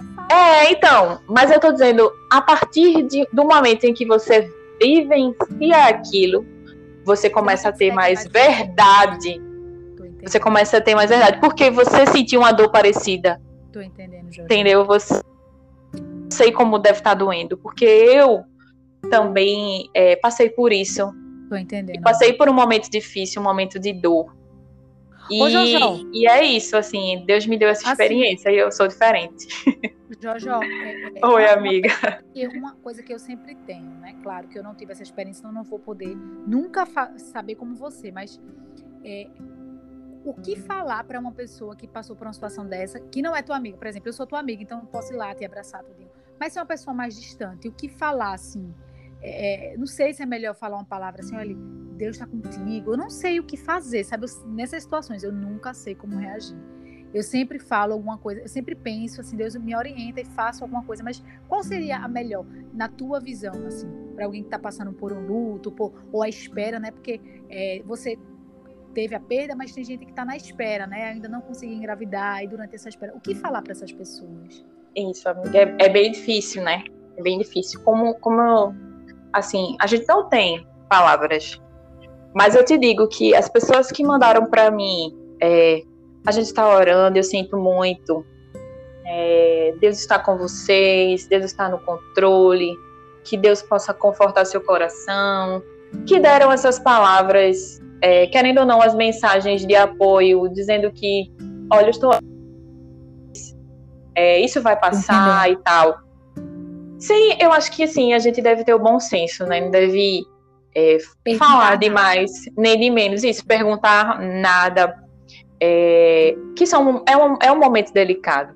Entendi. Se você for uma pessoa próxima, tipo você era de mim e tal, era, não é?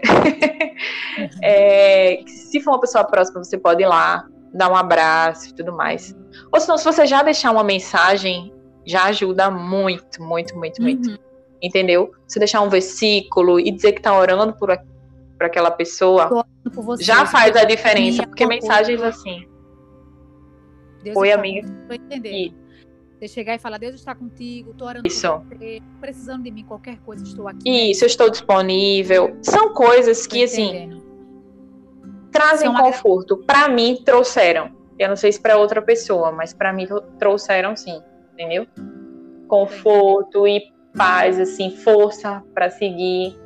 Mesmo que é, eu estivesse triste em algum momento, porque era assim, tinha dias que eu tava bem, aí tinha momentos que eu, sabe, lembrava, né? caía um pouco, aí depois eu me distraía com outra coisa e tal, daqui a pouco eu tava para baixo de novo, assim, então eram oscilações, vamos dizer assim, dos sentimentos e tudo mais. Mas assim, sempre pedindo a Deus força. E se você é, hoje assim pudesse voltar atrás, o que, é que você diria para aquela Joyce que estava sofrendo aquela dor é, e assim sem entender o porquê ou sem entender se aconteceu alguma coisa e tentando perguntar a si mesma, será que fui eu? Eu fui negligente em algum momento? O que, é que você diria para essa Joyce hoje com Gabriel no, no colo, sabendo, é, tendo essa convicção da experiência que você passou que não foi em vão, não foi à toa? O que, é que você diria para essa Joyce? Eu diria para ela não ter medo, porque o medo foi algo que tomou conta de mim, tanto na primeira gestação, né, quanto na segunda. Eu tive muito medo quando eu descobri que estava grávida, eu fiquei em desespero. Principalmente, é, foi pelo contexto da pandemia, foi, mas pela insegurança, eu achava que aquilo podia acontecer comigo de novo. Uhum. Entendeu? Eu disse, meu Deus, eu posso perder esse bebê de novo. Eu, durante a minha gestação, sentia muito medo, né? Toda, pra, antes de Insegurança. Eu já sentia. É. Imagine para quem passou por uma experiência maior ainda. Eu, eu te digo, eu não tenho muitas fotos da minha gravidez, porque eu tive medo de registrar. Tô entendendo. Eu, quando eu fui tirar foto, assim, acho que da barriga mesmo, eu acho que eu tinha cinco, seis meses por aí. Então eu não aproveitei muito, porque tive medo. Então eu comecei a relaxar quando eu comecei a sentir Gabriel mexer. Uhum. Entendeu? Eu comecei a e a... meses, Jonatas, e tu? Pronto, acho que foi por volta disso mesmo. Acho que uns quatro meses, cinco meses por aí. É porque eu não lembro, eu não lembro bem, não. É, é, é. eu acho que foi por volta disso daí. Aí eu, eu assim, é, diria para ela não ter medo, para essa Joyce não ter medo. Joyce, não tenha medo, querida.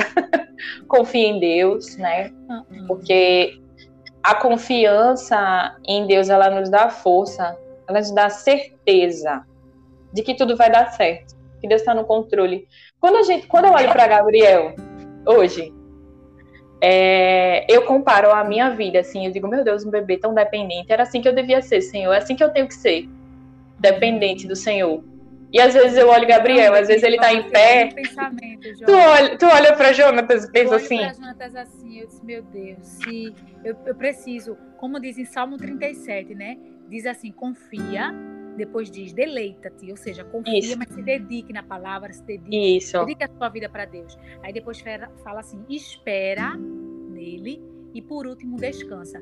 É como Isso. se uma coisa dependesse da outra. Se Isso. eu confiar em Deus e se deleitar nele, automaticamente eu vou entregar a minha vida, meu projeto, meu sonho, tudo para ele. Ó, e ter confiança. E o que eu quero tá alinhado contigo, glórias. Se não tiver, eu sei que o que tu tens é melhor. Quem sou é eu melhor. melhor para mim? Para conseguir Isso. descansar, eu preciso entregar, né? Uma coisa vai dependendo da outra. Exatamente, e essas amiga. experiências que, que Deus permite que a gente passe na vida, deixa a gente mais é como se a gente conhecesse Deus não só de ouvir falar, né? Mas Isso. é como se a gente tivesse a experiência. Realmente, não, Deus esteve comigo, Deus falou comigo, Deus me abraçou, Deus me abençoou. Não foi por acaso. Hoje eu entendo, não é isso, João? Então depois isso. a gente passa a agradecer, a quer fazer culto de gratidão, quer falar para todo mundo o que Deus fez, porque a gente está exalando gratidão até, pela, até pelas coisas negativas que, que acontecem na nossa vida. A gente isso. depois quando entende a gente passa a agradecer, Deus, obrigada Deus, isso. eu precisava daquela experiência para me tornar a Stephanie que eu sou hoje, para você tornar a Joyce que você é hoje, não é isso? Exatamente. E depois de outras dificuldades que a gente terminou enfrentando, as pessoas que foram chegando é, com dificuldades também, a gente soube lidar de uma maneira diferente, porque, como eu te falei, né? A gente já tinha sentido uma dor parecida. Né? Isso. É, dor parecida e momentos difíceis mesmo da nossa vida, entre eles a, a da minha sogra, né? Minha sogra faleceu faz um ano. É, foi de repente e foi uma dor assim grande mas a gente tinha passado por um momento difícil e Deus nos deu força, principalmente é, para o meu marido, né? A mãe dele. Sim, então. Samuel é, foi uma força assim que eu digo, meu Deus, como é isso? como é que a pessoa pode ter uma força dessa? A gente olha para os nossos filhos e a gente é como se a gente enxergasse esperança no amanhã. Isso. De Deus. Exatamente. Só em ver meu filho saudável, nascer saudável, Deus, olha, eu não quero mais nada. Meu filho nasceu saudável, eu tô feliz, eu tô plena. Sabe? Antes da gente engravidar, a gente, ah, é porque eu queria que ele fosse assim, é porque eu queria dar isso. Quando você engravida, você quer que o menino nasça com saúde, né? Isso. Exatamente, amiga, exatamente. E nada mais importa. A minha, o meu desejo era eu quero saber se ele tá bem, se tá tudo certo e tal. Quando o Gabriel nasceu, foi uma emoção tão grande para mim, porque é, eu chorava desde a hora que eu entrei na sala de parto até a hora que eu ouvi o choro de Gabriel, que Gabriel veio para os meus braços. Assim. É um misto de medo e gratidão. Amiga, é? foi uma coisa linda, sabe? Quando linda, Gabriel, linda, linda. Ah, imagina, amiga. Quando botou Gabriel assim, você pôde segurar ele no colo Exatamente. E eu disse, meu Deus, a promessa está aqui nos meus braços. Eu tô, o Senhor me permitiu vivenciar criança, né? isso. A gente fica com o Senhor, exatamente. O Senhor me permitiu vivenciar isso. Eu, e eu dizia, Senhor, é teu, é teu, é teu. Eu só dizia isso, Senhor, e eu chorando lá, eu, Senhor, obrigado, obrigado, obrigado, é teu, Senhor, Gabriel é teu, Senhor, abençoa. Enfim, que seja um, um, um menino que traga muitas alegrias, e é isso que Gabriel tem sido um, um, um instrumento, um canal de alegrias, de bênçãos para nossa casa, para nossa vida. Como eu te disse, eu olho para ele, eu vejo Deus falando comigo, sabe? É, eu vejo o cuidado de Deus em todos os momentos. Jó, é como, Oi, em, é como diz lá em Gênesis capítulo 21, versículo 6. É quando Sara disse assim, né? Deus me deu um grande motivo para sorrir. E todos Exatamente. os que souberem dessa história muitos se alegrarão comigo. Foi Vão assim, se alegrar também. Você tem muito, assim... Deus estava nos seus braços com um motivo que você tinha para sorrir, para viver alegre. Olha, o que eu for passar daqui para frente, eu já tenho essa alegria aqui, ó, eu já tenho Tá entendendo? Porque eu for passar é fichinha, né? Digamos assim. Exatamente. E todos os que souberam dessa notícia, Jojó teve filho, Gabriel nasceu, Gabriel tá bem, Jojó tá em casa, tá na maternidade. Se alegrarão com isso. Glória a Deus. Deus Isso. provou, Jojó provou, mas ele deu, trouxe a bênção e trouxe rápido. Foi no de repente mesmo. Foi Pra rápido. Eu todos os dias. Eu não tava convivendo contigo todo dia.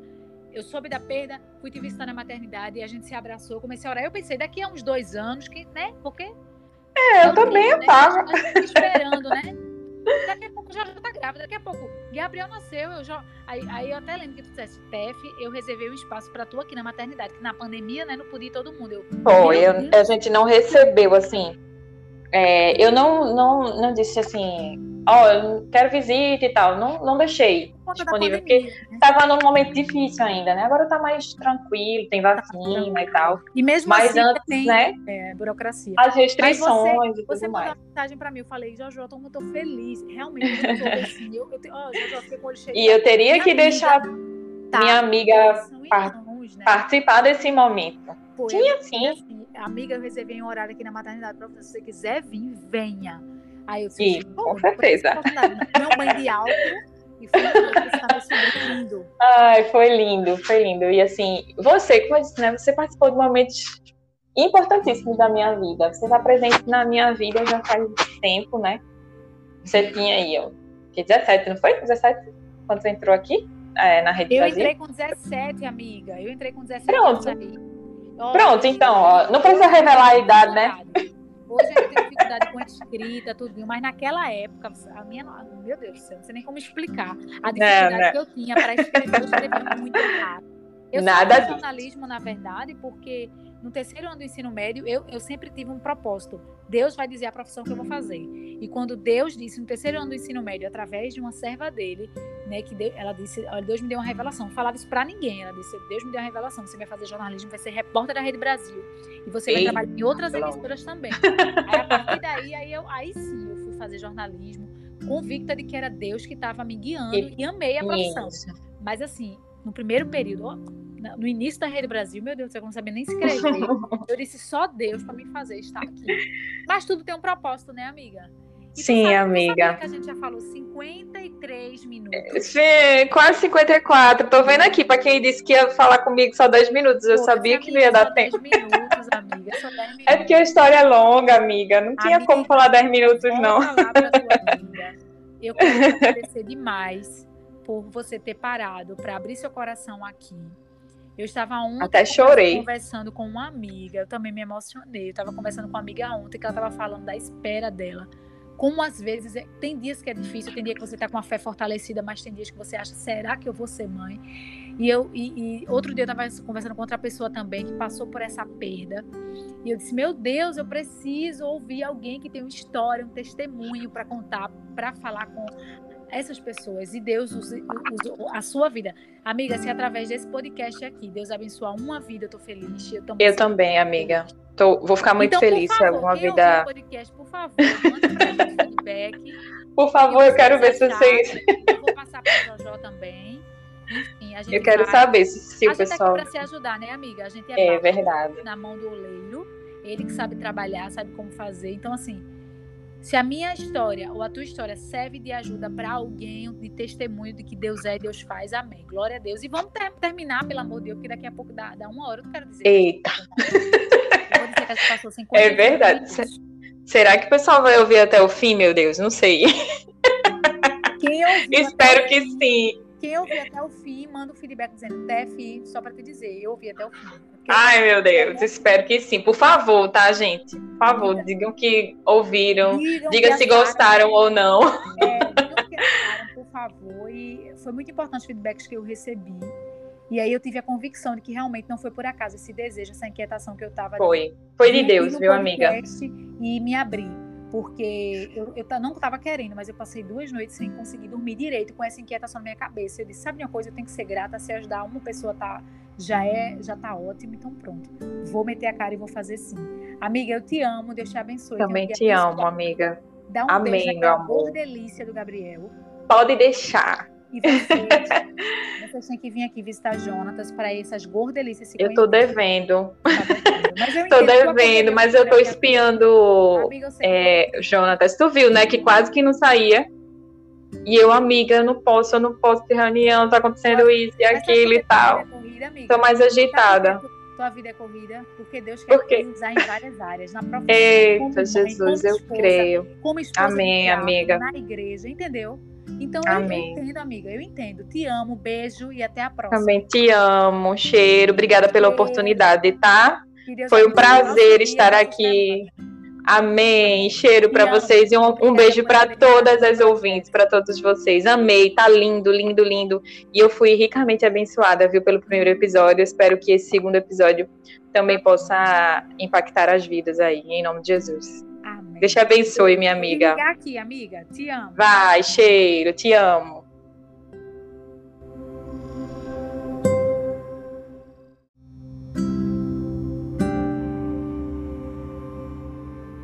Oi, amiga. Tudo bem? Amiga! Cheguei! Olá! Oi, oi, Tefi! Nervosa porque eu tô com um desafio. O Jonathan está olhando pra minha cara, assim, bem acordadinho. Da última vez ele tava dormindo. Ai, meu Deus.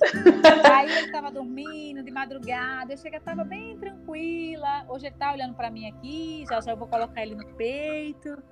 Ai, meu Mas, Deus, amiga- clima de mãe, né? Vida de mãe é assim, amiga, Vida sem de mãe, problemas. assim, a gente tem Sei bem como é. Dá um jeitinho, dá um jeitinho. Mas a gente já fez uma oração. É, vamos Verdade. começar aqui esse podcast. O tema de hoje é a bênção de Deus depois da noite escura. E eu quero ler um, um versículo lá em Eclesiastes, capítulo 3, versículo 1, que diz: Tudo tem o seu tempo determinado e há um tempo para todo o propósito debaixo do céu. Acredito muito nesse versículo. Quando vem algum questionamento na minha vida sobre algo, eu sempre lembro disso. Tudo, tudo tem tempo certo, tudo tem uma explicação. Deus não está permitindo nada por acaso. Bom, eu É sou. Stefania Hermano, para você que está em casa aí e não me conhece. Eu sou Stefania Hermano, sou cristã, esposa do Rafa, mãe do Jonatas, que tem dois meses, né? Tô passando pelo puerpério. Então, eu quero nesse espaço aqui do podcast é, falar um pouquinho do meu aprendizado, sim, mas principalmente aprender, ouvir outras pessoas, trazer entrevistadas, para que a gente possa aprender mais sobre a maternidade, sempre aí com um viés cristão. Né? Do, do mesmo jeito que Jonatas acabou de nascer, está se descobrindo aí nesse mundo, eu também estou nascendo como mãe, então não tenho o que ensinar, não tenho nada para ensinar. Mas se Deus até agora, através da maternidade, tem feito algo em minha vida que eu possa edificar a vida de alguém, então eu vou falar sim para que você seja abençoado. E se uma vida for abençoada, eu já estou muito, muito, muito feliz. Deus sabe disso. Meu objetivo aqui é só esse: é abençoar vidas. Eu acho que eu tenho que ser grata pelo que Ele tem feito. E uma das maneiras da gente ser grata é a gente falar do que Deus fez. E hoje a gente está trazendo aqui uma amiga que eu amo demais, foi fez diferença na minha vida, Jojó. Oh, meu Ela Deus. É- Ó, já vou fazer uma apresentação aqui, já. Faz, amiga, meu Deus. Olha, vem aí pra não chorar, tá? Tu sabe que eu sou emotiva. Ela é Jojo, ela é cristã, ela é esposa do Samuel, ela é mãe do Gabriel, de 11 meses, e ela vai contar a delícia que está sendo acompanhar o crescimento do Bielzinho, que já vai fazer um ano, após sofrer um aborto espontâneo que aconteceu na primeira gestação, quando ela estava com 12 semanas, 3 meses, ela descobriu né, que estava com aborto espontâneo. Eu conheci Jojo lá na Rede Brasil, e Jojo foi uma pessoa que, quando eu cheguei lá, cheia de medos, com 17 anos, comecei um estágio lá, estava no primeiro período de jornalismo. Ela me estendeu a mão. Ela me dizia: calma, tá tudo certo, eu tô igual a você também, segura. Quando eu via ela muito segura já, ela estava me dando aula, ela me ensinou a fazer reportagem. Ai, me meu Deus. É, sabe aquela pessoa que Não tem foi isso tudo, não. Ela não tem medo de concorrência, eu acho isso lindo. Ela fez diferença na minha vida. Ai, amiga. Tinha dias que eu encontrava ela, ela estava triste, desabafava alguma coisa comigo, eu desabafava com ela, a gente lanchava juntas. E quando eu saí da Rede Brasil, o que eu mais senti falta foi a amizade de Jojó e de Japa, né, Jéssica? Que a gente lanchava junto todo dia, a gente trocava experiências, a gente trocava figurinhas e uma era uma benção na vida da outra, né? Depois que sai da Rede Brasil, a amizade continua, lógico, mas a gente perde essa, essa, essa convivência diária, né? E isso faz muita falta. E aí, Jojó, gostasse do meu Isso. Ai, meu Deus, gostei, fiquei emocionada Olha, que aqui. Ah, eu falei demais no podcast. Não, não foi demais. Ó, eu já... primeiro eu queria já agradecer a oportunidade, né, amiga, pelo convite, né? Você veio falar comigo, eu disse, meu Deus, eu, eu me senti tão pequenininha assim, porque eu acredito que tem outras mães, eu? é, outras eu. histórias é, que poderiam, sei lá, impactar mais ou trazer mais aprendizado. Mas eu já agradeço a oportunidade, tá, amiga? Você também foi muito importante para mim. Você disse que eu lhe ensinei muita coisa, mas eu que aprendi muito com você. É, agradeço a Deus pela sua vida, pela sua amizade, pela parceria. Você esteve comigo em momentos marcantes da minha vida. Entre eles, foi quando eu passei por esse momento difícil, né? Quando eu perdi meu primeiro bebê.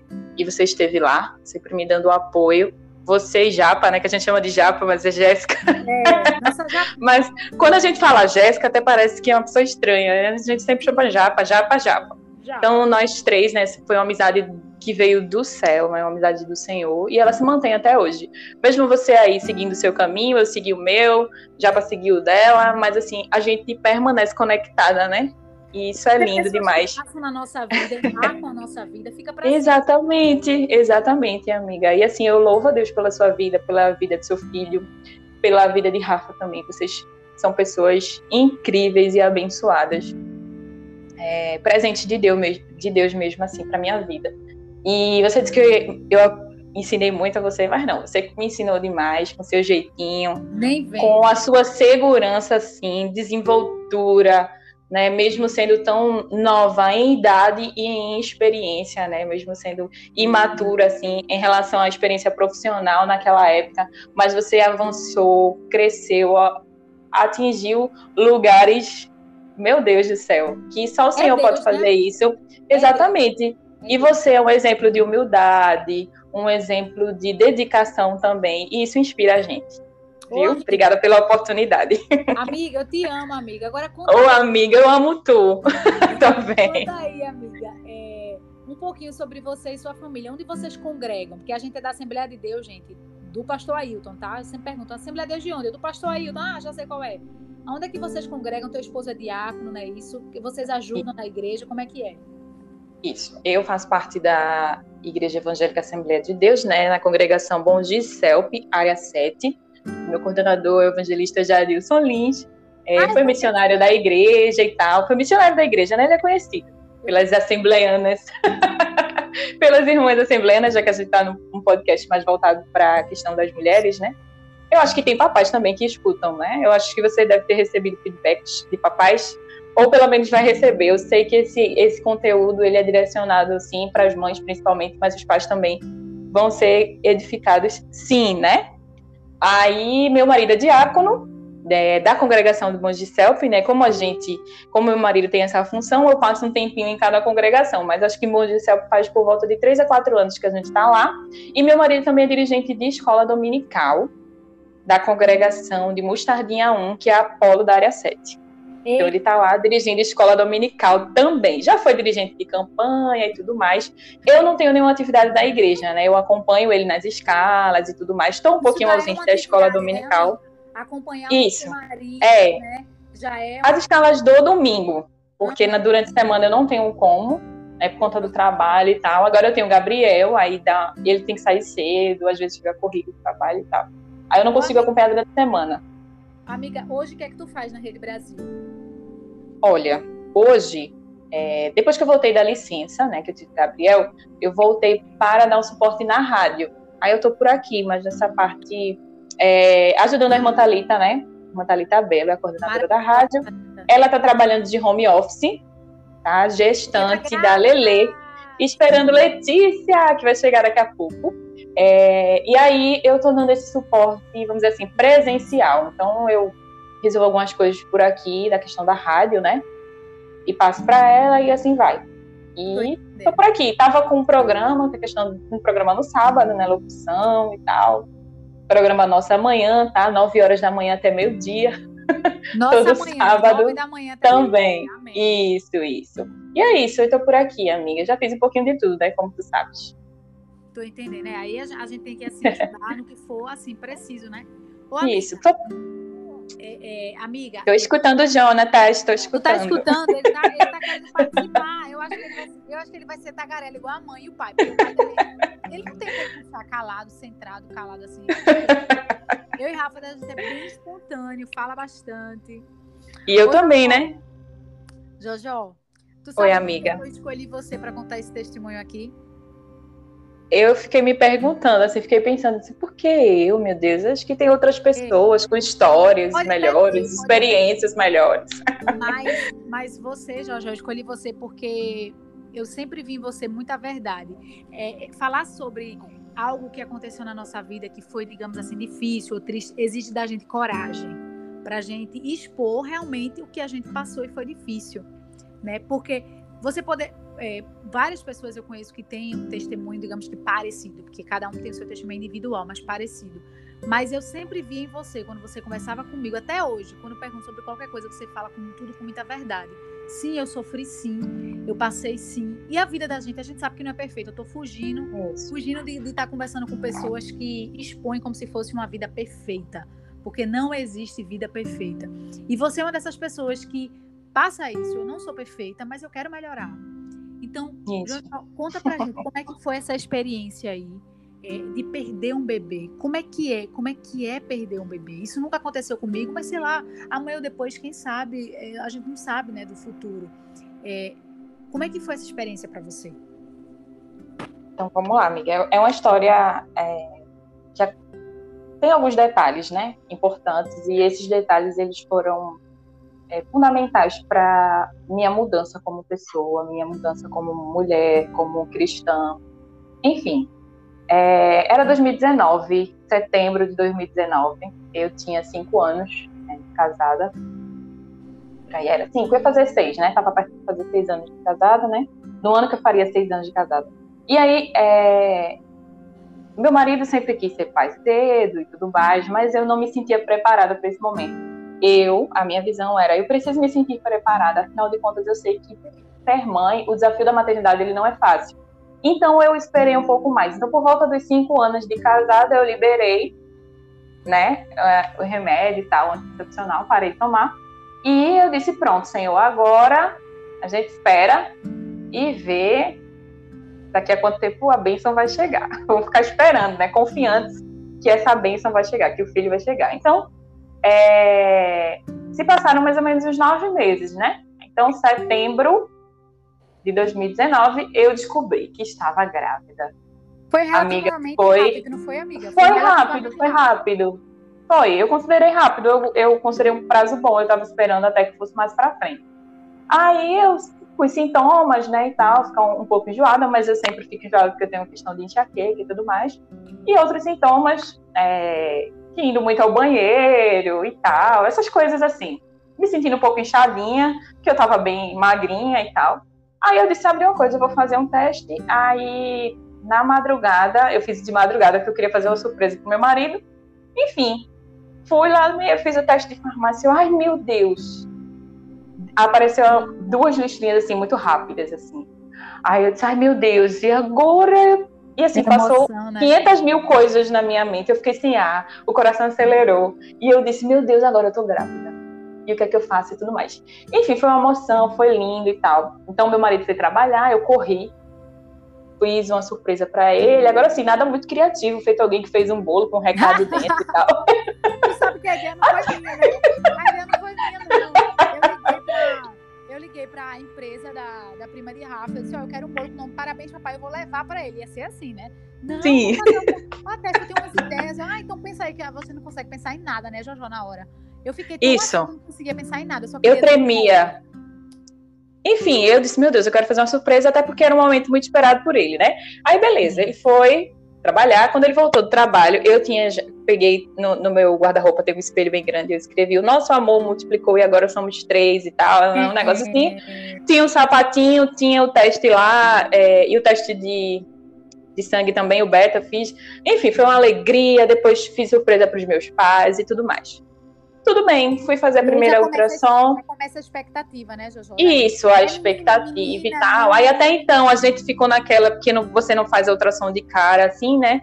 Eu consegui marcar, demorou um tempinho. Aí fiz, estava tudo bem, seis, sete semanas por aí, o coração batendo e tudo mais. Aí, beleza, fui pro médico. Quando chegou na ultrassom morfológica, as mães sabem aí que eu tô falando, que ela tem um prazo determinado e estava feito por volta dos Ela é três super meses temida, lá. Ela é super temida. assim. Isso, porque nessa a gente pode descobrir se nosso bebê tem síndrome de Down e outras alterações, né, amiga? Isso, é muito- Pronto. é bem Então, a outra. Teoricamente, quando eu descobri a gravidez, eu estava com uns dois meses e o coração batia, estava tudo certo. Quando eu fui fazer a morfológica, que estava com essas 12 semanas e um pouquinho, né? Terceiro mês por aí, eu era dia do meu aniversário. Tinha é, a data livre nesse dia, que é 30 de dezembro de 2019. Então, lá vai eu. Sendo que eu comecei no meio do caminho a sentir uma, uma angústia, eu não sei, alguma coisa eu fui desanimando, porque eu tava a revelação e tudo mais. E de repente foi eu sabe uma coisa, amor, dizendo pro meu marido, ó, seja menina, eu vou a gente descobre logo que eu não vou fazer chá revelação, não. Fui, sabe, desanimando, entre aspas, em relação a isso. Aí parecia que era Deus, eu acho assim, me avisando que alguma coisa ia acontecer. Amiga, quando eu deitei lá na cama para fazer o exame, é, tinha uma tela grande na minha frente, né, pra gente poder ver, meio que um espelho do que o médico estava vendo, né, quando a gente vai fazer ultrassom. Toda mamãe sabe que tem essa tela aí pra gente poder ver, era bem grande É, essa. é. Quando A eu fui ver, entender amiga, alguma coisa, né? é, que fica só a manchinha lá, né? É meio confuso pra gente. É, aí, se o médico não descrevesse, a gente, a gente meio que não entende, né? Aí, amiga, quando eu olhei pra tela, parecia uma foto. Que, que tava uma foto ali, como se ele tivesse fotografado ali o bebê. E eu comecei a achar Tudo estranho. parado, né? Tudo parado. Isso, eu comecei a achar estranho. E ele mexia para um lado, mexia para o outro. Ele ficou com uma, o médico ficou com uma cara diferente. Aí depois ele fez, olhe. Quando ele falou, olhe, meu coração gelou. Ele fez, veja Ai, bem, o bebê não se desenvolveu. Ele tá aqui com tamanho de oito semanas, o coração não bate mais. Então, você perdeu o seu bebê. Amiga, eu fiquei sem chão, sabe? Eu não sabia o que fazer. Na hora, meu coração gelou, eu Samuel fiquei tava sem chão. Samuel estava do meu lado, estava do meu lado. Sendo que Samuel sempre me deu muita força, sempre foi muito forte, sabe? Ele, pu- segurou ele aquela notícia. Na hora, mas Isso, ele tava, com certeza ele tava destruído, mas ele não demonstrou pra mim, ele passar pra você é força, né? Isso, aí o médico passou as recomendações, eu- até então eu segurei o choro, né? Fiquei com o olho assim meio marejado e tal, mas segurei o choro. E o médico disse, olha, não eu e assim, eu aconselho você a não, você não procura o médico agora, você aguarda, é, porque o corpo vai entrar em, em processo para você poder expelir e tudo mais. Aí eu vou sair do- da sala, vocês fiquem à vontade e tudo mais. Quando o médico foi embora, amiga, eu só fazia chorar. Chorar e chorar e chorar e chorar e tremer e chorar. Um alívio, o alívio, né, pra dor é o chorar, né, amigo? Isso, amiga, era uma dor tão grande, meu coração ficou em pedaços, assim, sabe? Na hora, porque eu vi o meu sonho, o sonho do meu marido também, que aguardava tanto tempo, assim, em segundos se desfazer. E você perder o controle disso, né? E você não poder fazer nada. Nada. Porque se ele dissesse, não, fique em repouso, olha, você não pode se esforçar, eu faria. Qualquer coisa que ele me pedisse para eu fazer, eu faria. Mas não tinha mais jeito. Então eu voltei para casa, chorando muito e tal. Depois tentei disfarçar para não contar para os meus pais assim de cara, mas eles perceberam. Aí eu até, até minha, minha mãe perguntou, e aí, tal, todo mundo empolgado, né? Muito esperado o bebê, e eu disse, olha, o bebê virou um anjo. e Até tá com Deus. Como falar, né, Joy? É, eu disse, tá com Deus, eu perdi o bebê e tudo mais. Isso era 30 de dezembro, né? Meu aniversário. E eu creio, amiga, descobriu, Você descobriu a perda A- no dia do seu a perda no dia do meu aniversário. Isso, no dia do meu aniversário. Eh, Jojo, na tua mente veio um questionamento: por que isso? Por que hoje? Eu, na hora, amiga, eu te confesso que eu não perguntei assim. Na hora eu não questionei nada assim. Eu só fiquei dizendo, meu Deus, o que foi que aconteceu? O que foi que eu fiz? Será que eu fiz alguma coisa que prejudicou? O que foi que aconteceu? Será que eu fui responsável? Eu me culpei, talvez fosse eu que fiz alguma coisa de errado. Eu pensava que era isso, sabe? Uhum. E assim, na hora eu só pensava isso. Será que eu fiz o que foi que eu fiz e tal? Enfim, voltei para casa arrasada e tudo mais. Depois, é... no outro dia era culto da virada e tudo mais. E meu marido estava escalado, porque o presbítero não podia ir.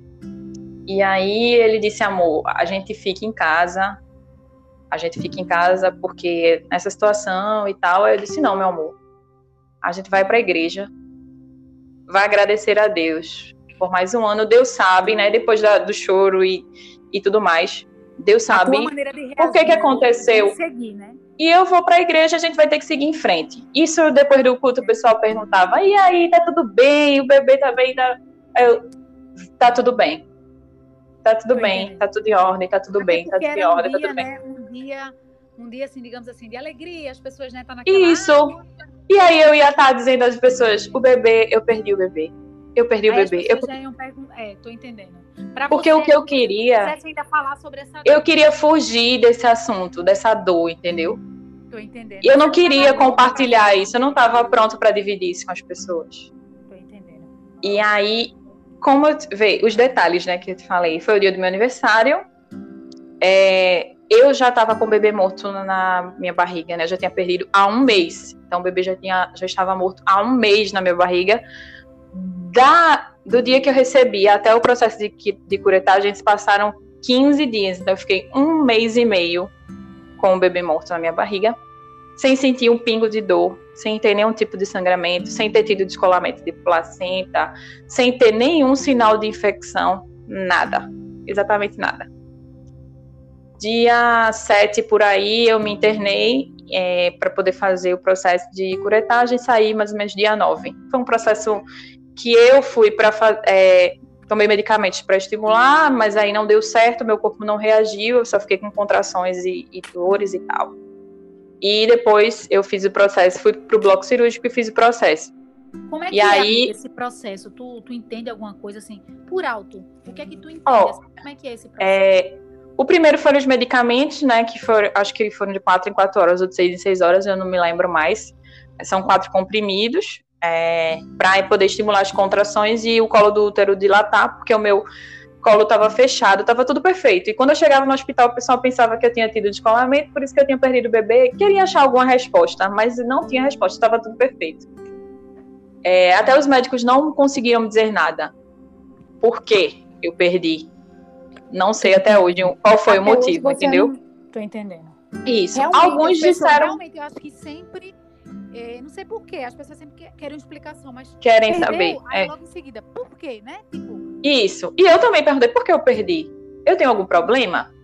Eu tenho alguma doença, alguma coisa assim que eu não vou conseguir e tal. E eles disseram, alguns disseram para mim, olha, a natureza é sábia, porque eles chamam natureza, né? a gente sabe que tudo vem de Deus. É, a natureza é muito sábia, então pode ser que o embrião não se desenvolveu da maneira correta e é, ia ter problemas mais na frente, então o próprio corpo se encarrega de interromper a gestação. Enfim, aí eu, cada um que chega para dizer alguma coisa para tentar dar uma explicação, mas aí no, no, final das contas, concretamente, eu não tive nenhum tipo de resposta. E no procedimento, é, eu tomei é, uma hack, uma anestesia hack, e o procedimento. É não, é, a, é aquela que a gente toma na, na gravidez de cesárea. Ah, sim. Aí que paralisa as pernas, da cintura para baixo, né? Paralisa da cintura para baixo. essa aí, que a minha foi cesárea também. Pronto. Essa daí, que você fica com as pernas mortas, né? Vamos dizer assim.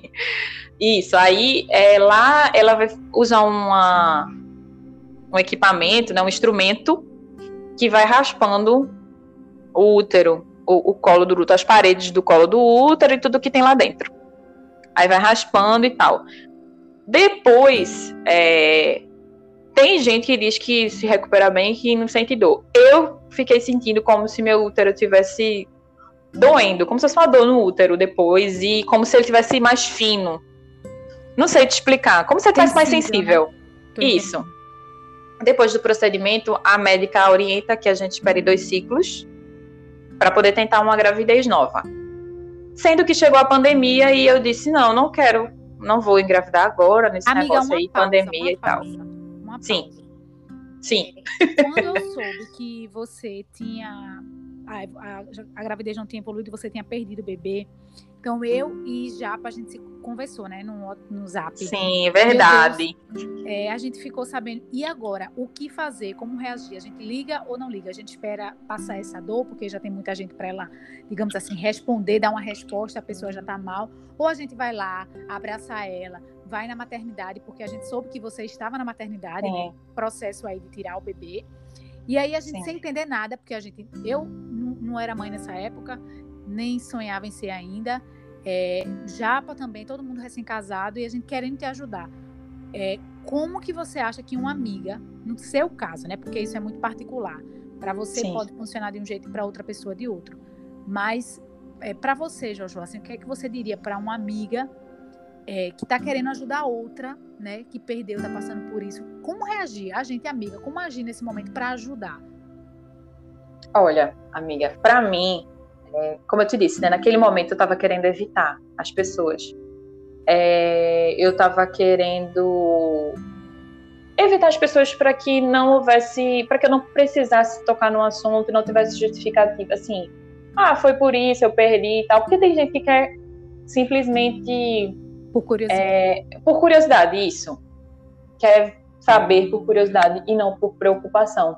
Então, uhum. eram algumas pessoas eu queria ter perto de mim nesse momento. Tô entendendo. E essas pessoas eu tive, que foi você, foi Japa.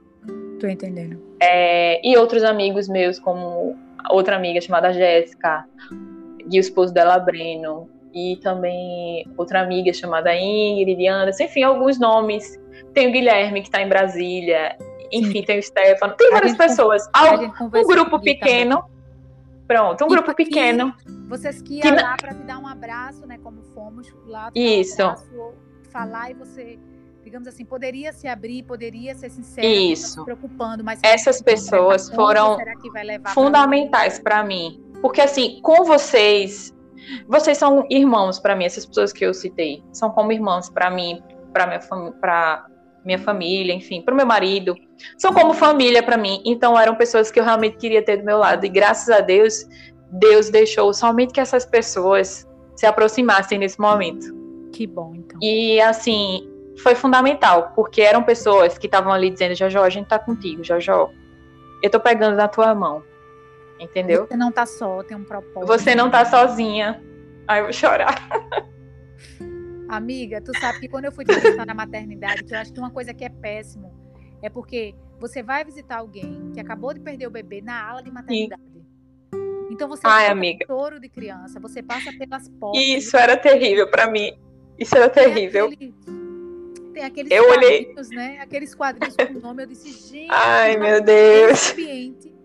Tu tocou num ponto agora que para mim foi terrível, porque assim, eu, eu leigamente falando. Forte, eu tava pensando assim, eu preciso passar Fortaleza para Jojo.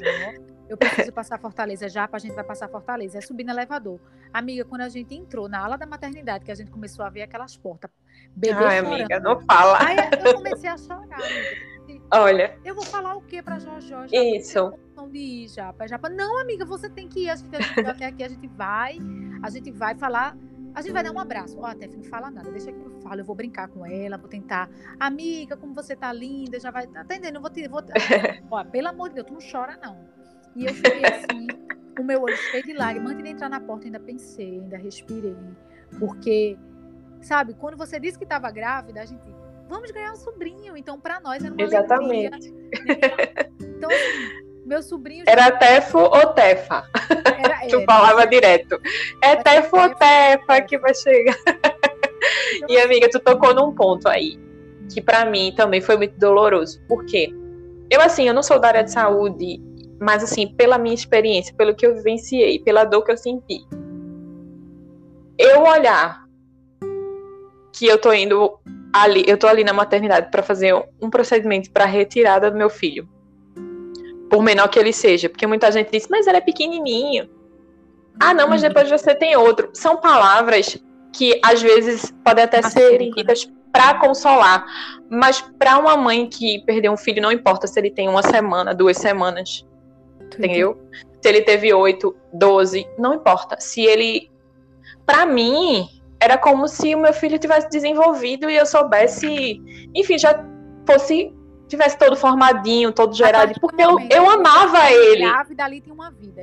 Exatamente. E o amor foi, foi sendo é, germinado aqui, ele foi crescendo. Entendeu? E eu olhar que eu estava ali na maternidade para retirar meu filho e tinha outra mulher do meu lado para ganhar um bebê, isso me machucou demais. Eu dizia assim, mas e assim, tinha uma enfermeira no hospital, foi até um hospital grande, particular, lá tem uma, uma, uma enfermeira nesse hospital que dizia: Olha, tem fulano para fazer uma cesárea e tem um aborto aqui.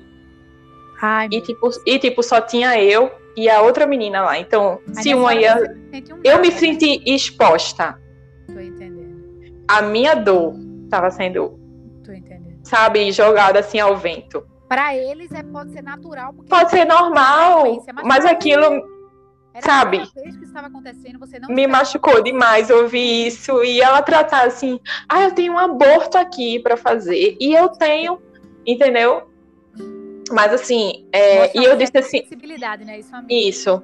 isso. e assim eu disse, meu Deus, para uma mãe que acabou de perder seu bebê ouvir isso, é difícil assim. E depois eu, depois do processo, eu estar passando pelo berçário para poder chegar no meu quarto, eu ter uma mãe do lado com a, a porta do quarto toda enfeitadinha, e a minha eu sei que eu não vou ganhar, sabe? Meu bebê não vai estar comigo nos meus braços.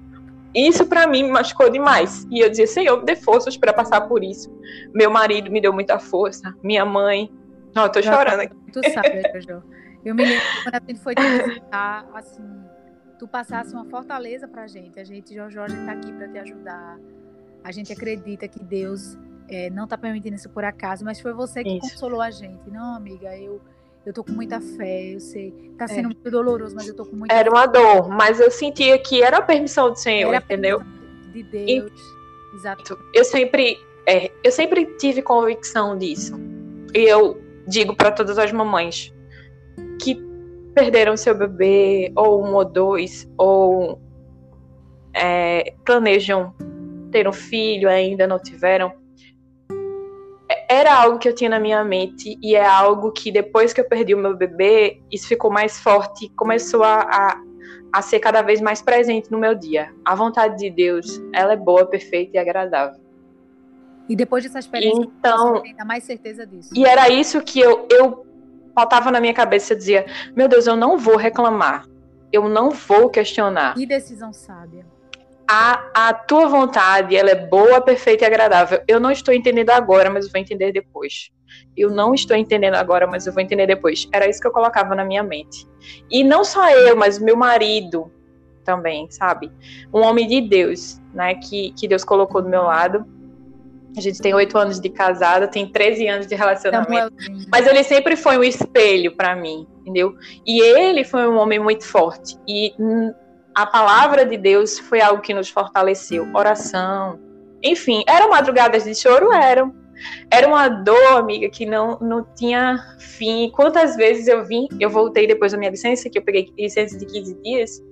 Voltei na minha licença, e as pessoas, e aí, Jajó, como é que você tá e tal? Eu falava com as pessoas, dava um jeito de fugir delas, me trancava no banheiro e ia chorar. Porque eu tinha uma angústia dentro de mim tão grande. E não sara em 15 dias, né? Não. Você tem que conviver. E se eu pudesse, eu não voltaria, eu não olharia pra cara de ninguém, sabe? Não. Não reviveria aquela as perguntas. Aquela, aquela, aquele momento, aquela dor, eu jogava fora, sabe? Se eu pudesse, eu tinha pagado da minha vida e tal. Mas aí, Deus, Ele é aquele que cuida de nós, né? Nos momentos, em todos os momentos, incluindo os momentos difíceis. E eu pude sentir isso. Deus, Ele não me desamparou. Uhum. Ele, ele cuidou do meu coração, sabe? Ele tratou, sabe? Eu não disse que meu coração ficou em pedaços quando eu eu descobri, mas Deus, ele, ele não só juntou os pedaços, mas acho que ele fez um coração novo. Ai, meu Deus. Porque, assim, é, depois, é, aquela dor foi acalmando, sabe? Uhum. E eu, e eu já parava de chorar todos os dias. É, mas, assim, as madrugadas eram longas. Uhum. e eu dizia, Senhor, tira essa dor de dentro de mim. com certeza, com certeza. Não só minha, mas, mas do meu marido também, né? A gente já tinha um, tem uma comunhão com o Senhor. Você acha que passou a ser uma outra Joyce? Sim, com certeza. Outra pessoa, outra mulher, outra, casal, outra cristã, né? mais unidos do que do que antes, sabe? Uhum. Foi algo assim, meu marido, eh, como eu te disse, deu, me deu muita força, muito paciente, muito paciente, porque assim, depois ele já dizia assim, não, amor, a gente depois que a médica liberar, a gente já pode tentar de novo, porque assim, não vamos esperar muito tempo mais não e tal. E eu dizia, eu não uhum. sei, eu não sei se a gente tenta de novo e tal. Aí foi quando chegou a pandemia, né? Sim. E aí a gente, eita, vamos esperar porque tem a pandemia e tudo mais. E aí, como eu te disse, né, Deus ele não nos deixa, não nos desampara. E eu ia para um lugar e Deus dizia para mim que ia me presentear. Uhum. E, e que eu vou te dar um presente, vai ser muito rápido, vai ser muito rápido. Veja só o que eu vou fazer. E aqui no trabalho, é, uma irmã que nunca me viu, ela disse, é, eu estava no trabalho, né, resolvendo algumas coisas, e a irmã olhou nos meus olhos, estava conversando outra coisa, de repente ela olhou nos meus olhos e, e ela disse, olha, Deus está me dizendo que você perdeu algo recentemente e que isso lhe trouxe dor, mas Deus está dizendo que o presente já chegou. E em breve você vai ter a notícia.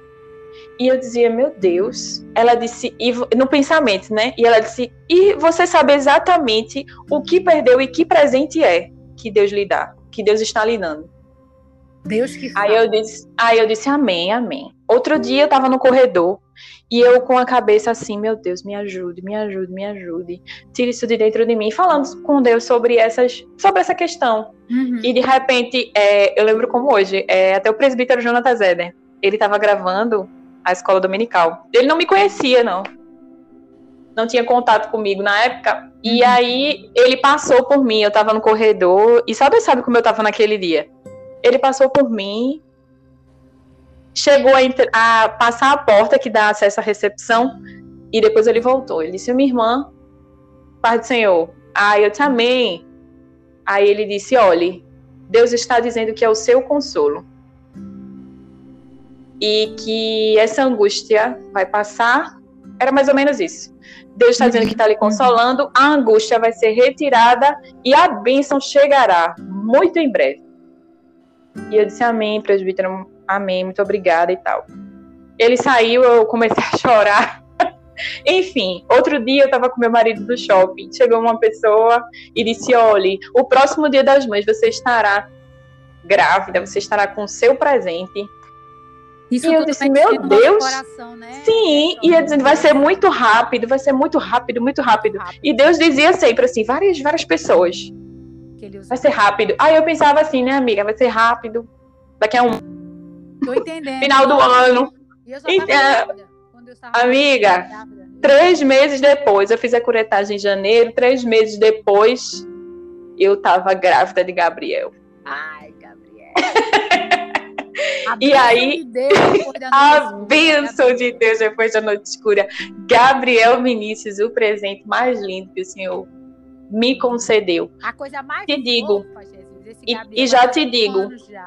isso, vai fazer um aninho, tá com 11 meses, dia 11 de janeiro, ele faz um aninho de vida, é, e eu te digo que isso não apagou, tá? A chegada de Gabriel não apagou o né? meu primeiro, o, a, a, minha perda gestacional, né? A primeira. É como se na minha. Eu penso assim, eu tive dois filhos, eu tive dois filhos. Um o Senhor guardou. O outro, o Senhor permitiu que eu cuidasse. Né? É dele. Os dois. O primeiro, quando eu descobri, eu disse: Senhor, é teu. Eu, a partir de agora, eu consagro a vida desse fruto que está sendo gerado no meu ventre. A mesma coisa com Gabriel. Quando Gabriel nasceu, e aí eu te digo mais detalhes. eu te falei que eu fui é, internada para curetagem né, para fazer a curetagem 7 de janeiro, saí de lá mais ou menos 9, eu acho a 11. Acho que foi isso, mais ou menos assim. Eu acho que foi 7, foi nesse período assim. E Gabriel nasceu exatamente em janeiro, né? Hum. Dia 11 de janeiro. E eu disse para Deus, quando eu saí, eu tive alta da quando eu fiz a curetagem, eu disse, nunca mais eu quero voltar para esse hospital. Eu nunca mais quero pisar aqui. Porque aqui eu tive recordações ruins eu disse, Deus, não deixa eu, eu voltar para aqui mais, não. Porque eu não tenho lembranças boas para daqui. Porque aqui eu vai ficar marcado que foi aqui que eu perdi, que eu, que eu fiz a retirada do meu bebê e tal. E de repente eu, eu, eu falando isso em casa, eu tava organizando as coisas em casa, lavando os pratos e tal. E veio na minha, na minha mente aquela, aquele hino.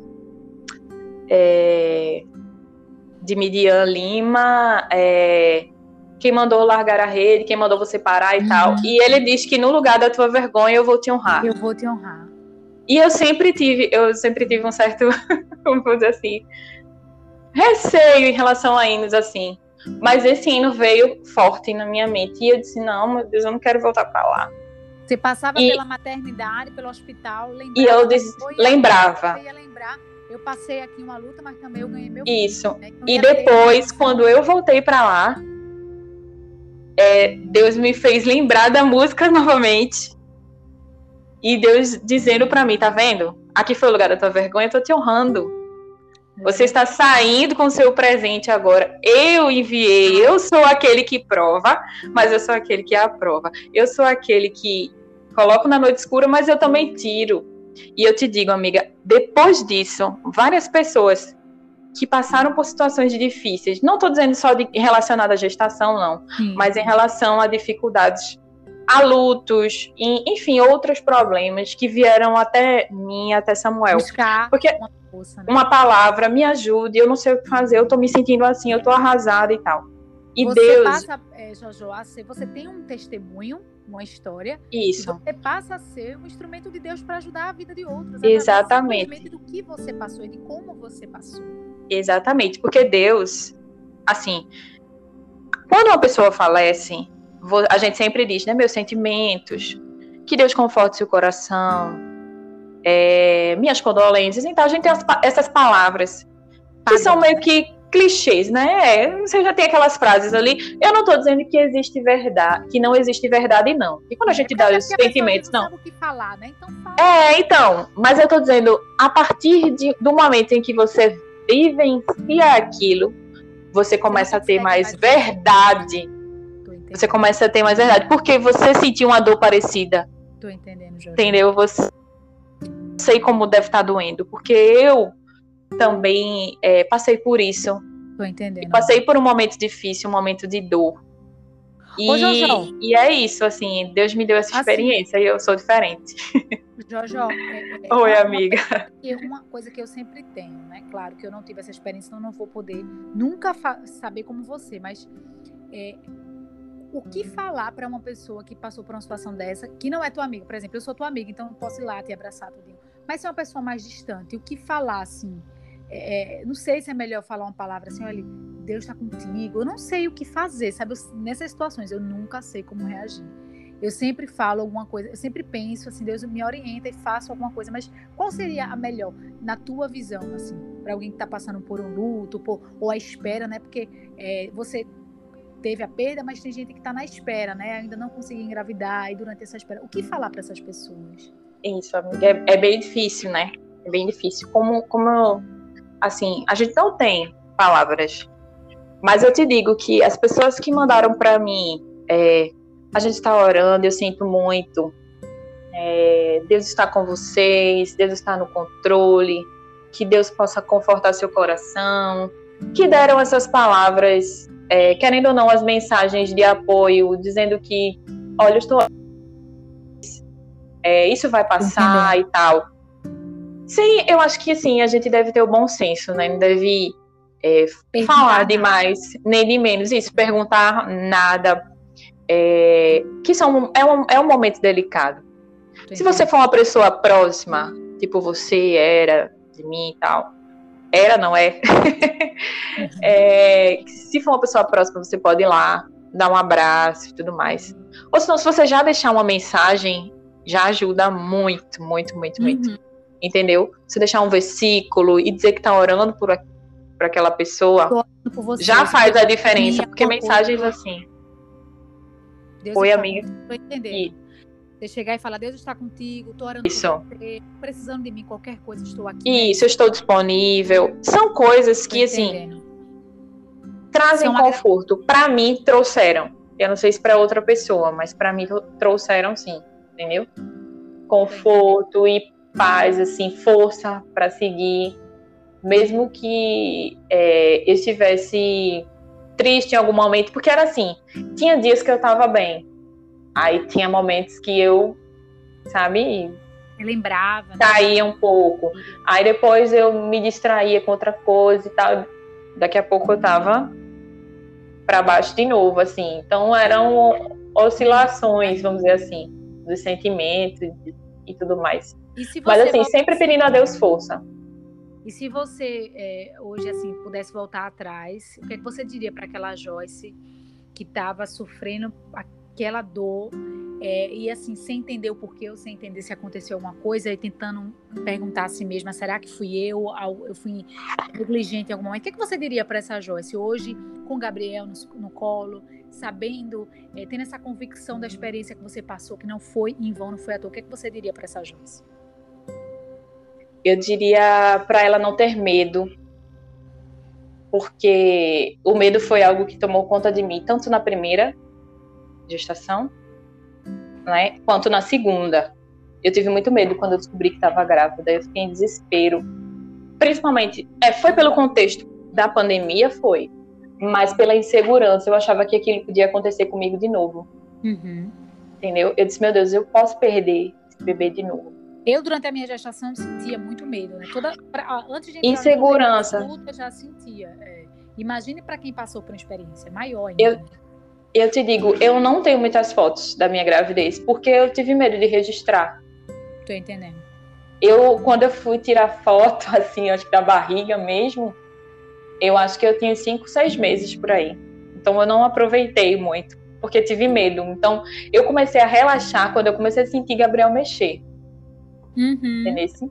Eu comecei a sentir a... meses, Jonatas, e tu? Pronto, acho que foi por volta disso mesmo. Acho que uns quatro meses, cinco meses por aí. É porque eu não lembro, eu não lembro bem, não. É, é, é. eu acho que foi por volta disso daí. Aí eu, eu assim, é, diria para ela não ter medo, para essa Joyce não ter medo. Joyce, não tenha medo, querida. Confie em Deus, né? Uhum. Porque a confiança em Deus, ela nos dá força, ela nos dá certeza de que tudo vai dar certo, que Deus está no controle. Quando a gente, quando eu olho para Gabriel hoje, é, eu comparo a minha vida, assim, eu digo, meu Deus, um bebê tão dependente, era assim que eu devia ser, Senhor, é assim que eu tenho que ser, dependente do Senhor. E às vezes eu olho Gabriel, às vezes ele tá em pé. Tu olha, tu olha pra Jonatas e pensa assim. Eu Jonatas assim, eu disse, meu Deus, se eu, eu preciso, como diz em Salmo 37, né? Diz assim, confia depois diz deleita-te, ou seja, confia, Isso. mas se dedique na palavra, se dedique, Isso. dedique a sua vida para Deus. Aí depois fala assim, espera nele e por último descansa. É como Isso. se uma coisa dependesse da outra. Se Isso. eu confiar em Deus e se deleitar nele, automaticamente eu vou entregar a minha vida, meu projeto, meu sonho, tudo para ele. Ó, vou ter confiança. E o que eu quero tá alinhado contigo, glórias. Se não tiver, eu sei que o que tu tens é melhor. Quem sou é eu melhor. melhor para mim? Para conseguir Isso. descansar, eu preciso entregar, né? Uma coisa vai dependendo da outra. Exatamente, e essas amiga. experiências que, que Deus permite que a gente passe na vida, deixa a gente mais. É como se a gente conhecesse Deus não só de ouvir falar, né? Mas Isso. é como se a gente tivesse a experiência. Realmente, não, Deus esteve comigo, Deus falou comigo, Deus me abraçou, Deus me abençoou. Não foi por acaso. Hoje eu entendo, não é isso, João? Então depois isso. a gente passa a agradecer, a quer fazer culto de gratidão, quer falar para todo mundo o que Deus fez, porque a gente está exalando gratidão até, pela, até pelas coisas negativas que, que acontecem na nossa vida. A gente isso. depois quando entende a gente passa a agradecer. Deus, obrigada Deus. Isso. Eu precisava daquela experiência para me tornar a Stephanie que eu sou hoje, para você tornar a Joyce que você é hoje, não é isso? Exatamente. E depois de outras dificuldades que a gente terminou enfrentando, as pessoas que foram chegando é, com dificuldades também, a gente soube lidar de uma maneira diferente, porque como eu te falei, né? A gente já tinha sentido uma dor parecida. Né? Isso, é, dor parecida e momentos difíceis mesmo da nossa vida, entre eles a, a da minha sogra, né? Minha sogra faleceu faz um ano. É, foi de repente e foi uma dor assim grande, mas a gente tinha passado por um momento difícil e Deus nos deu pouco, principalmente é, para o meu marido, né? A mãe dele. Sim, então, sim. Samuel é, foi uma força assim que eu digo, meu Deus, como é isso? como é que a pessoa pode ter uma força dessa? A gente olha para os nossos filhos e a gente é como se a gente enxergasse esperança no amanhã. Isso. De Deus. Exatamente. Só em ver meu filho saudável, nascer saudável, Deus, olha, eu não quero mais nada. Meu filho nasceu saudável, eu tô feliz, eu tô plena. Sabe? Antes da gente engravidar, a gente, ah, porque eu queria que ele fosse assim, é porque eu queria dar isso. Quando você engravida, você quer que o menino nasça com saúde, né? Isso. Exatamente, amiga, exatamente. E nada mais importa. A minha, o meu desejo era eu quero saber se ele tá bem, se tá tudo certo e tal. Quando o Gabriel nasceu, foi uma emoção tão grande para mim, porque é, eu chorava desde a hora que eu entrei na sala de parto até a hora que eu ouvi o choro de Gabriel, que Gabriel veio para os meus braços. Assim. É um misto de medo e gratidão. Amiga, não é? foi uma coisa linda, sabe? Quando linda, Gabriel, linda, linda. Ah, imagina, amiga. Quando botou Gabriel assim, você pôde segurar ele no colo Exatamente. E eu disse, meu Deus, a promessa está aqui nos meus braços.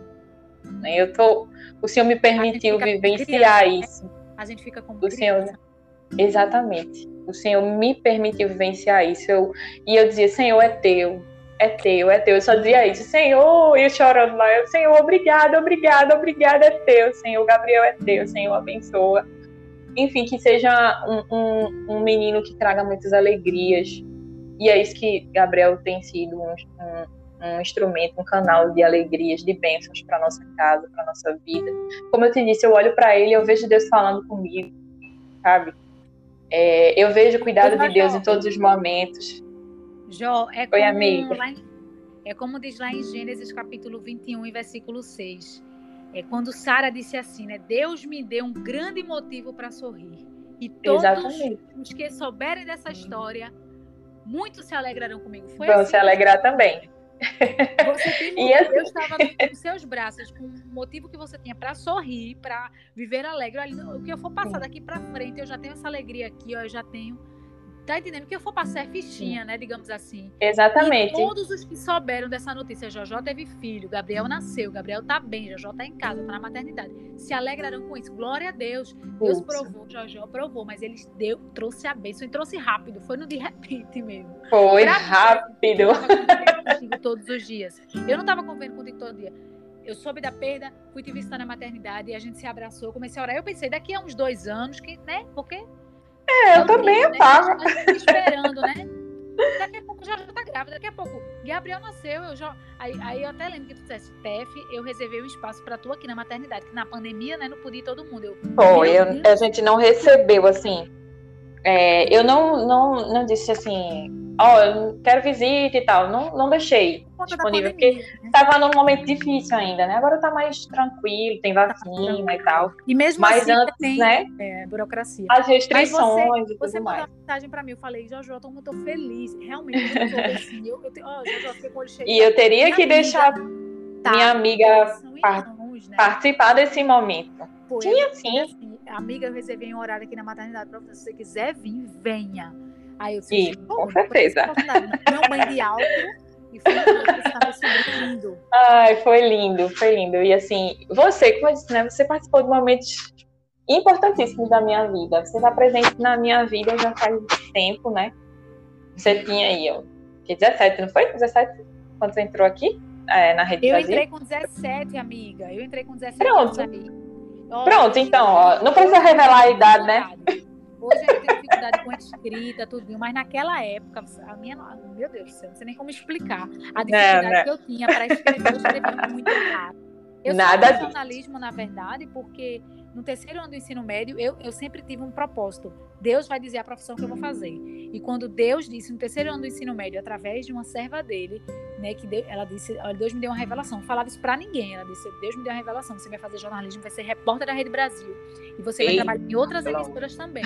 Aí, a partir daí, aí, eu, aí sim, eu fui fazer jornalismo, convicta de que era Deus que estava me guiando E- e, amei a profissão. Isso. Mas assim, no primeiro período, no início da Rede Brasil, meu Deus, do céu, eu não sabia nem escrever. Eu disse só Deus para me fazer estar aqui. Mas tudo tem um propósito, né, amiga?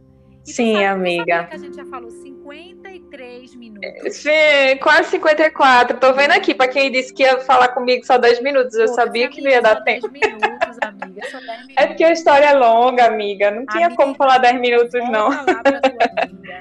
Eu quero agradecer demais por você ter parado para abrir seu coração aqui. Eu estava ontem Até chorei. conversando com uma amiga, eu também me emocionei. Eu estava conversando com uma amiga ontem que ela estava falando da espera dela. Como às vezes é- tem dias que é difícil, tem dia que você está com a fé fortalecida, mas tem dias que você acha, será que eu vou ser mãe? E eu e, e outro dia eu estava conversando com outra pessoa também que passou por essa perda. E eu disse: Meu Deus, eu preciso ouvir alguém que tem uma história, um testemunho para contar, para falar com essas pessoas. E Deus use, a sua vida. Amiga, se através desse podcast aqui Deus abençoar uma vida, eu tô feliz. Eu também, Eu também, amiga.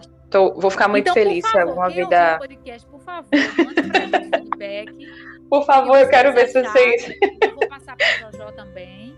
Enfim, a gente Eu quero vai- saber se, se a o gente pessoal. tá aqui pra se ajudar, né, amiga? A gente é, É verdade. na mão do oleiro, ele que sabe trabalhar, sabe como fazer. Então, assim, se a minha história ou a tua história serve de ajuda para alguém, de testemunho de que Deus é e Deus faz, amém. Glória a Deus. E vamos ter- terminar, pelo amor de Deus, porque daqui a pouco dá, dá uma hora, eu não quero dizer. Eita. Eu vou dizer que a gente passou 50 É verdade. minutos.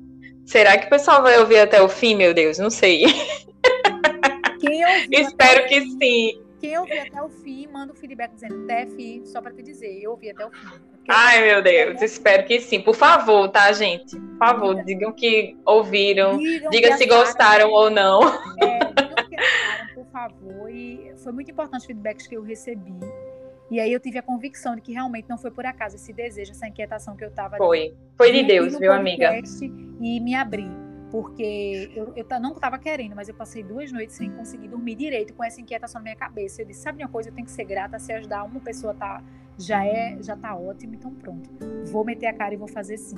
Amiga, eu te amo, Deus te abençoe. Também um te amo, amiga. Dá um Amém, beijo naquela amor. gordelícia do Gabriel. Pode deixar. E vocês, vocês têm que vir aqui visitar Jonatas para essas gordelícias se Eu tô conhecerem. devendo. Tá devendo. Mas eu devendo, mas eu tô poderia- espiando Amiga, é, Jonatas. Tu viu, né? Que quase que não saía. E eu, amiga, eu não posso, eu não posso ter reunião, tá acontecendo isso e sabe aquilo e tal. Corrida, amiga? Tô mais agitada. Tua vida é corrida, porque Deus quer Por quê? te usar em várias áreas, na profissão, Eita, mãe, Jesus, como eu esposa, creio. como esposa Amém, amiga. na igreja, entendeu? Então eu- eu Amém. entendo, amiga, eu entendo. Te amo, beijo e até a próxima. Também te amo, cheiro. Obrigada pela oportunidade, tá? Foi um prazer estar aqui. Amém. Cheiro para vocês e um, um beijo para todas as ouvintes, para todos vocês. Amei, tá lindo, lindo, lindo. E eu fui ricamente abençoada, viu, pelo primeiro episódio. Eu espero que esse segundo episódio também possa impactar as vidas aí, em nome de Jesus. Amém. Deus te abençoe, minha amiga. aqui, amiga. Te amo. Vai, cheiro, te amo.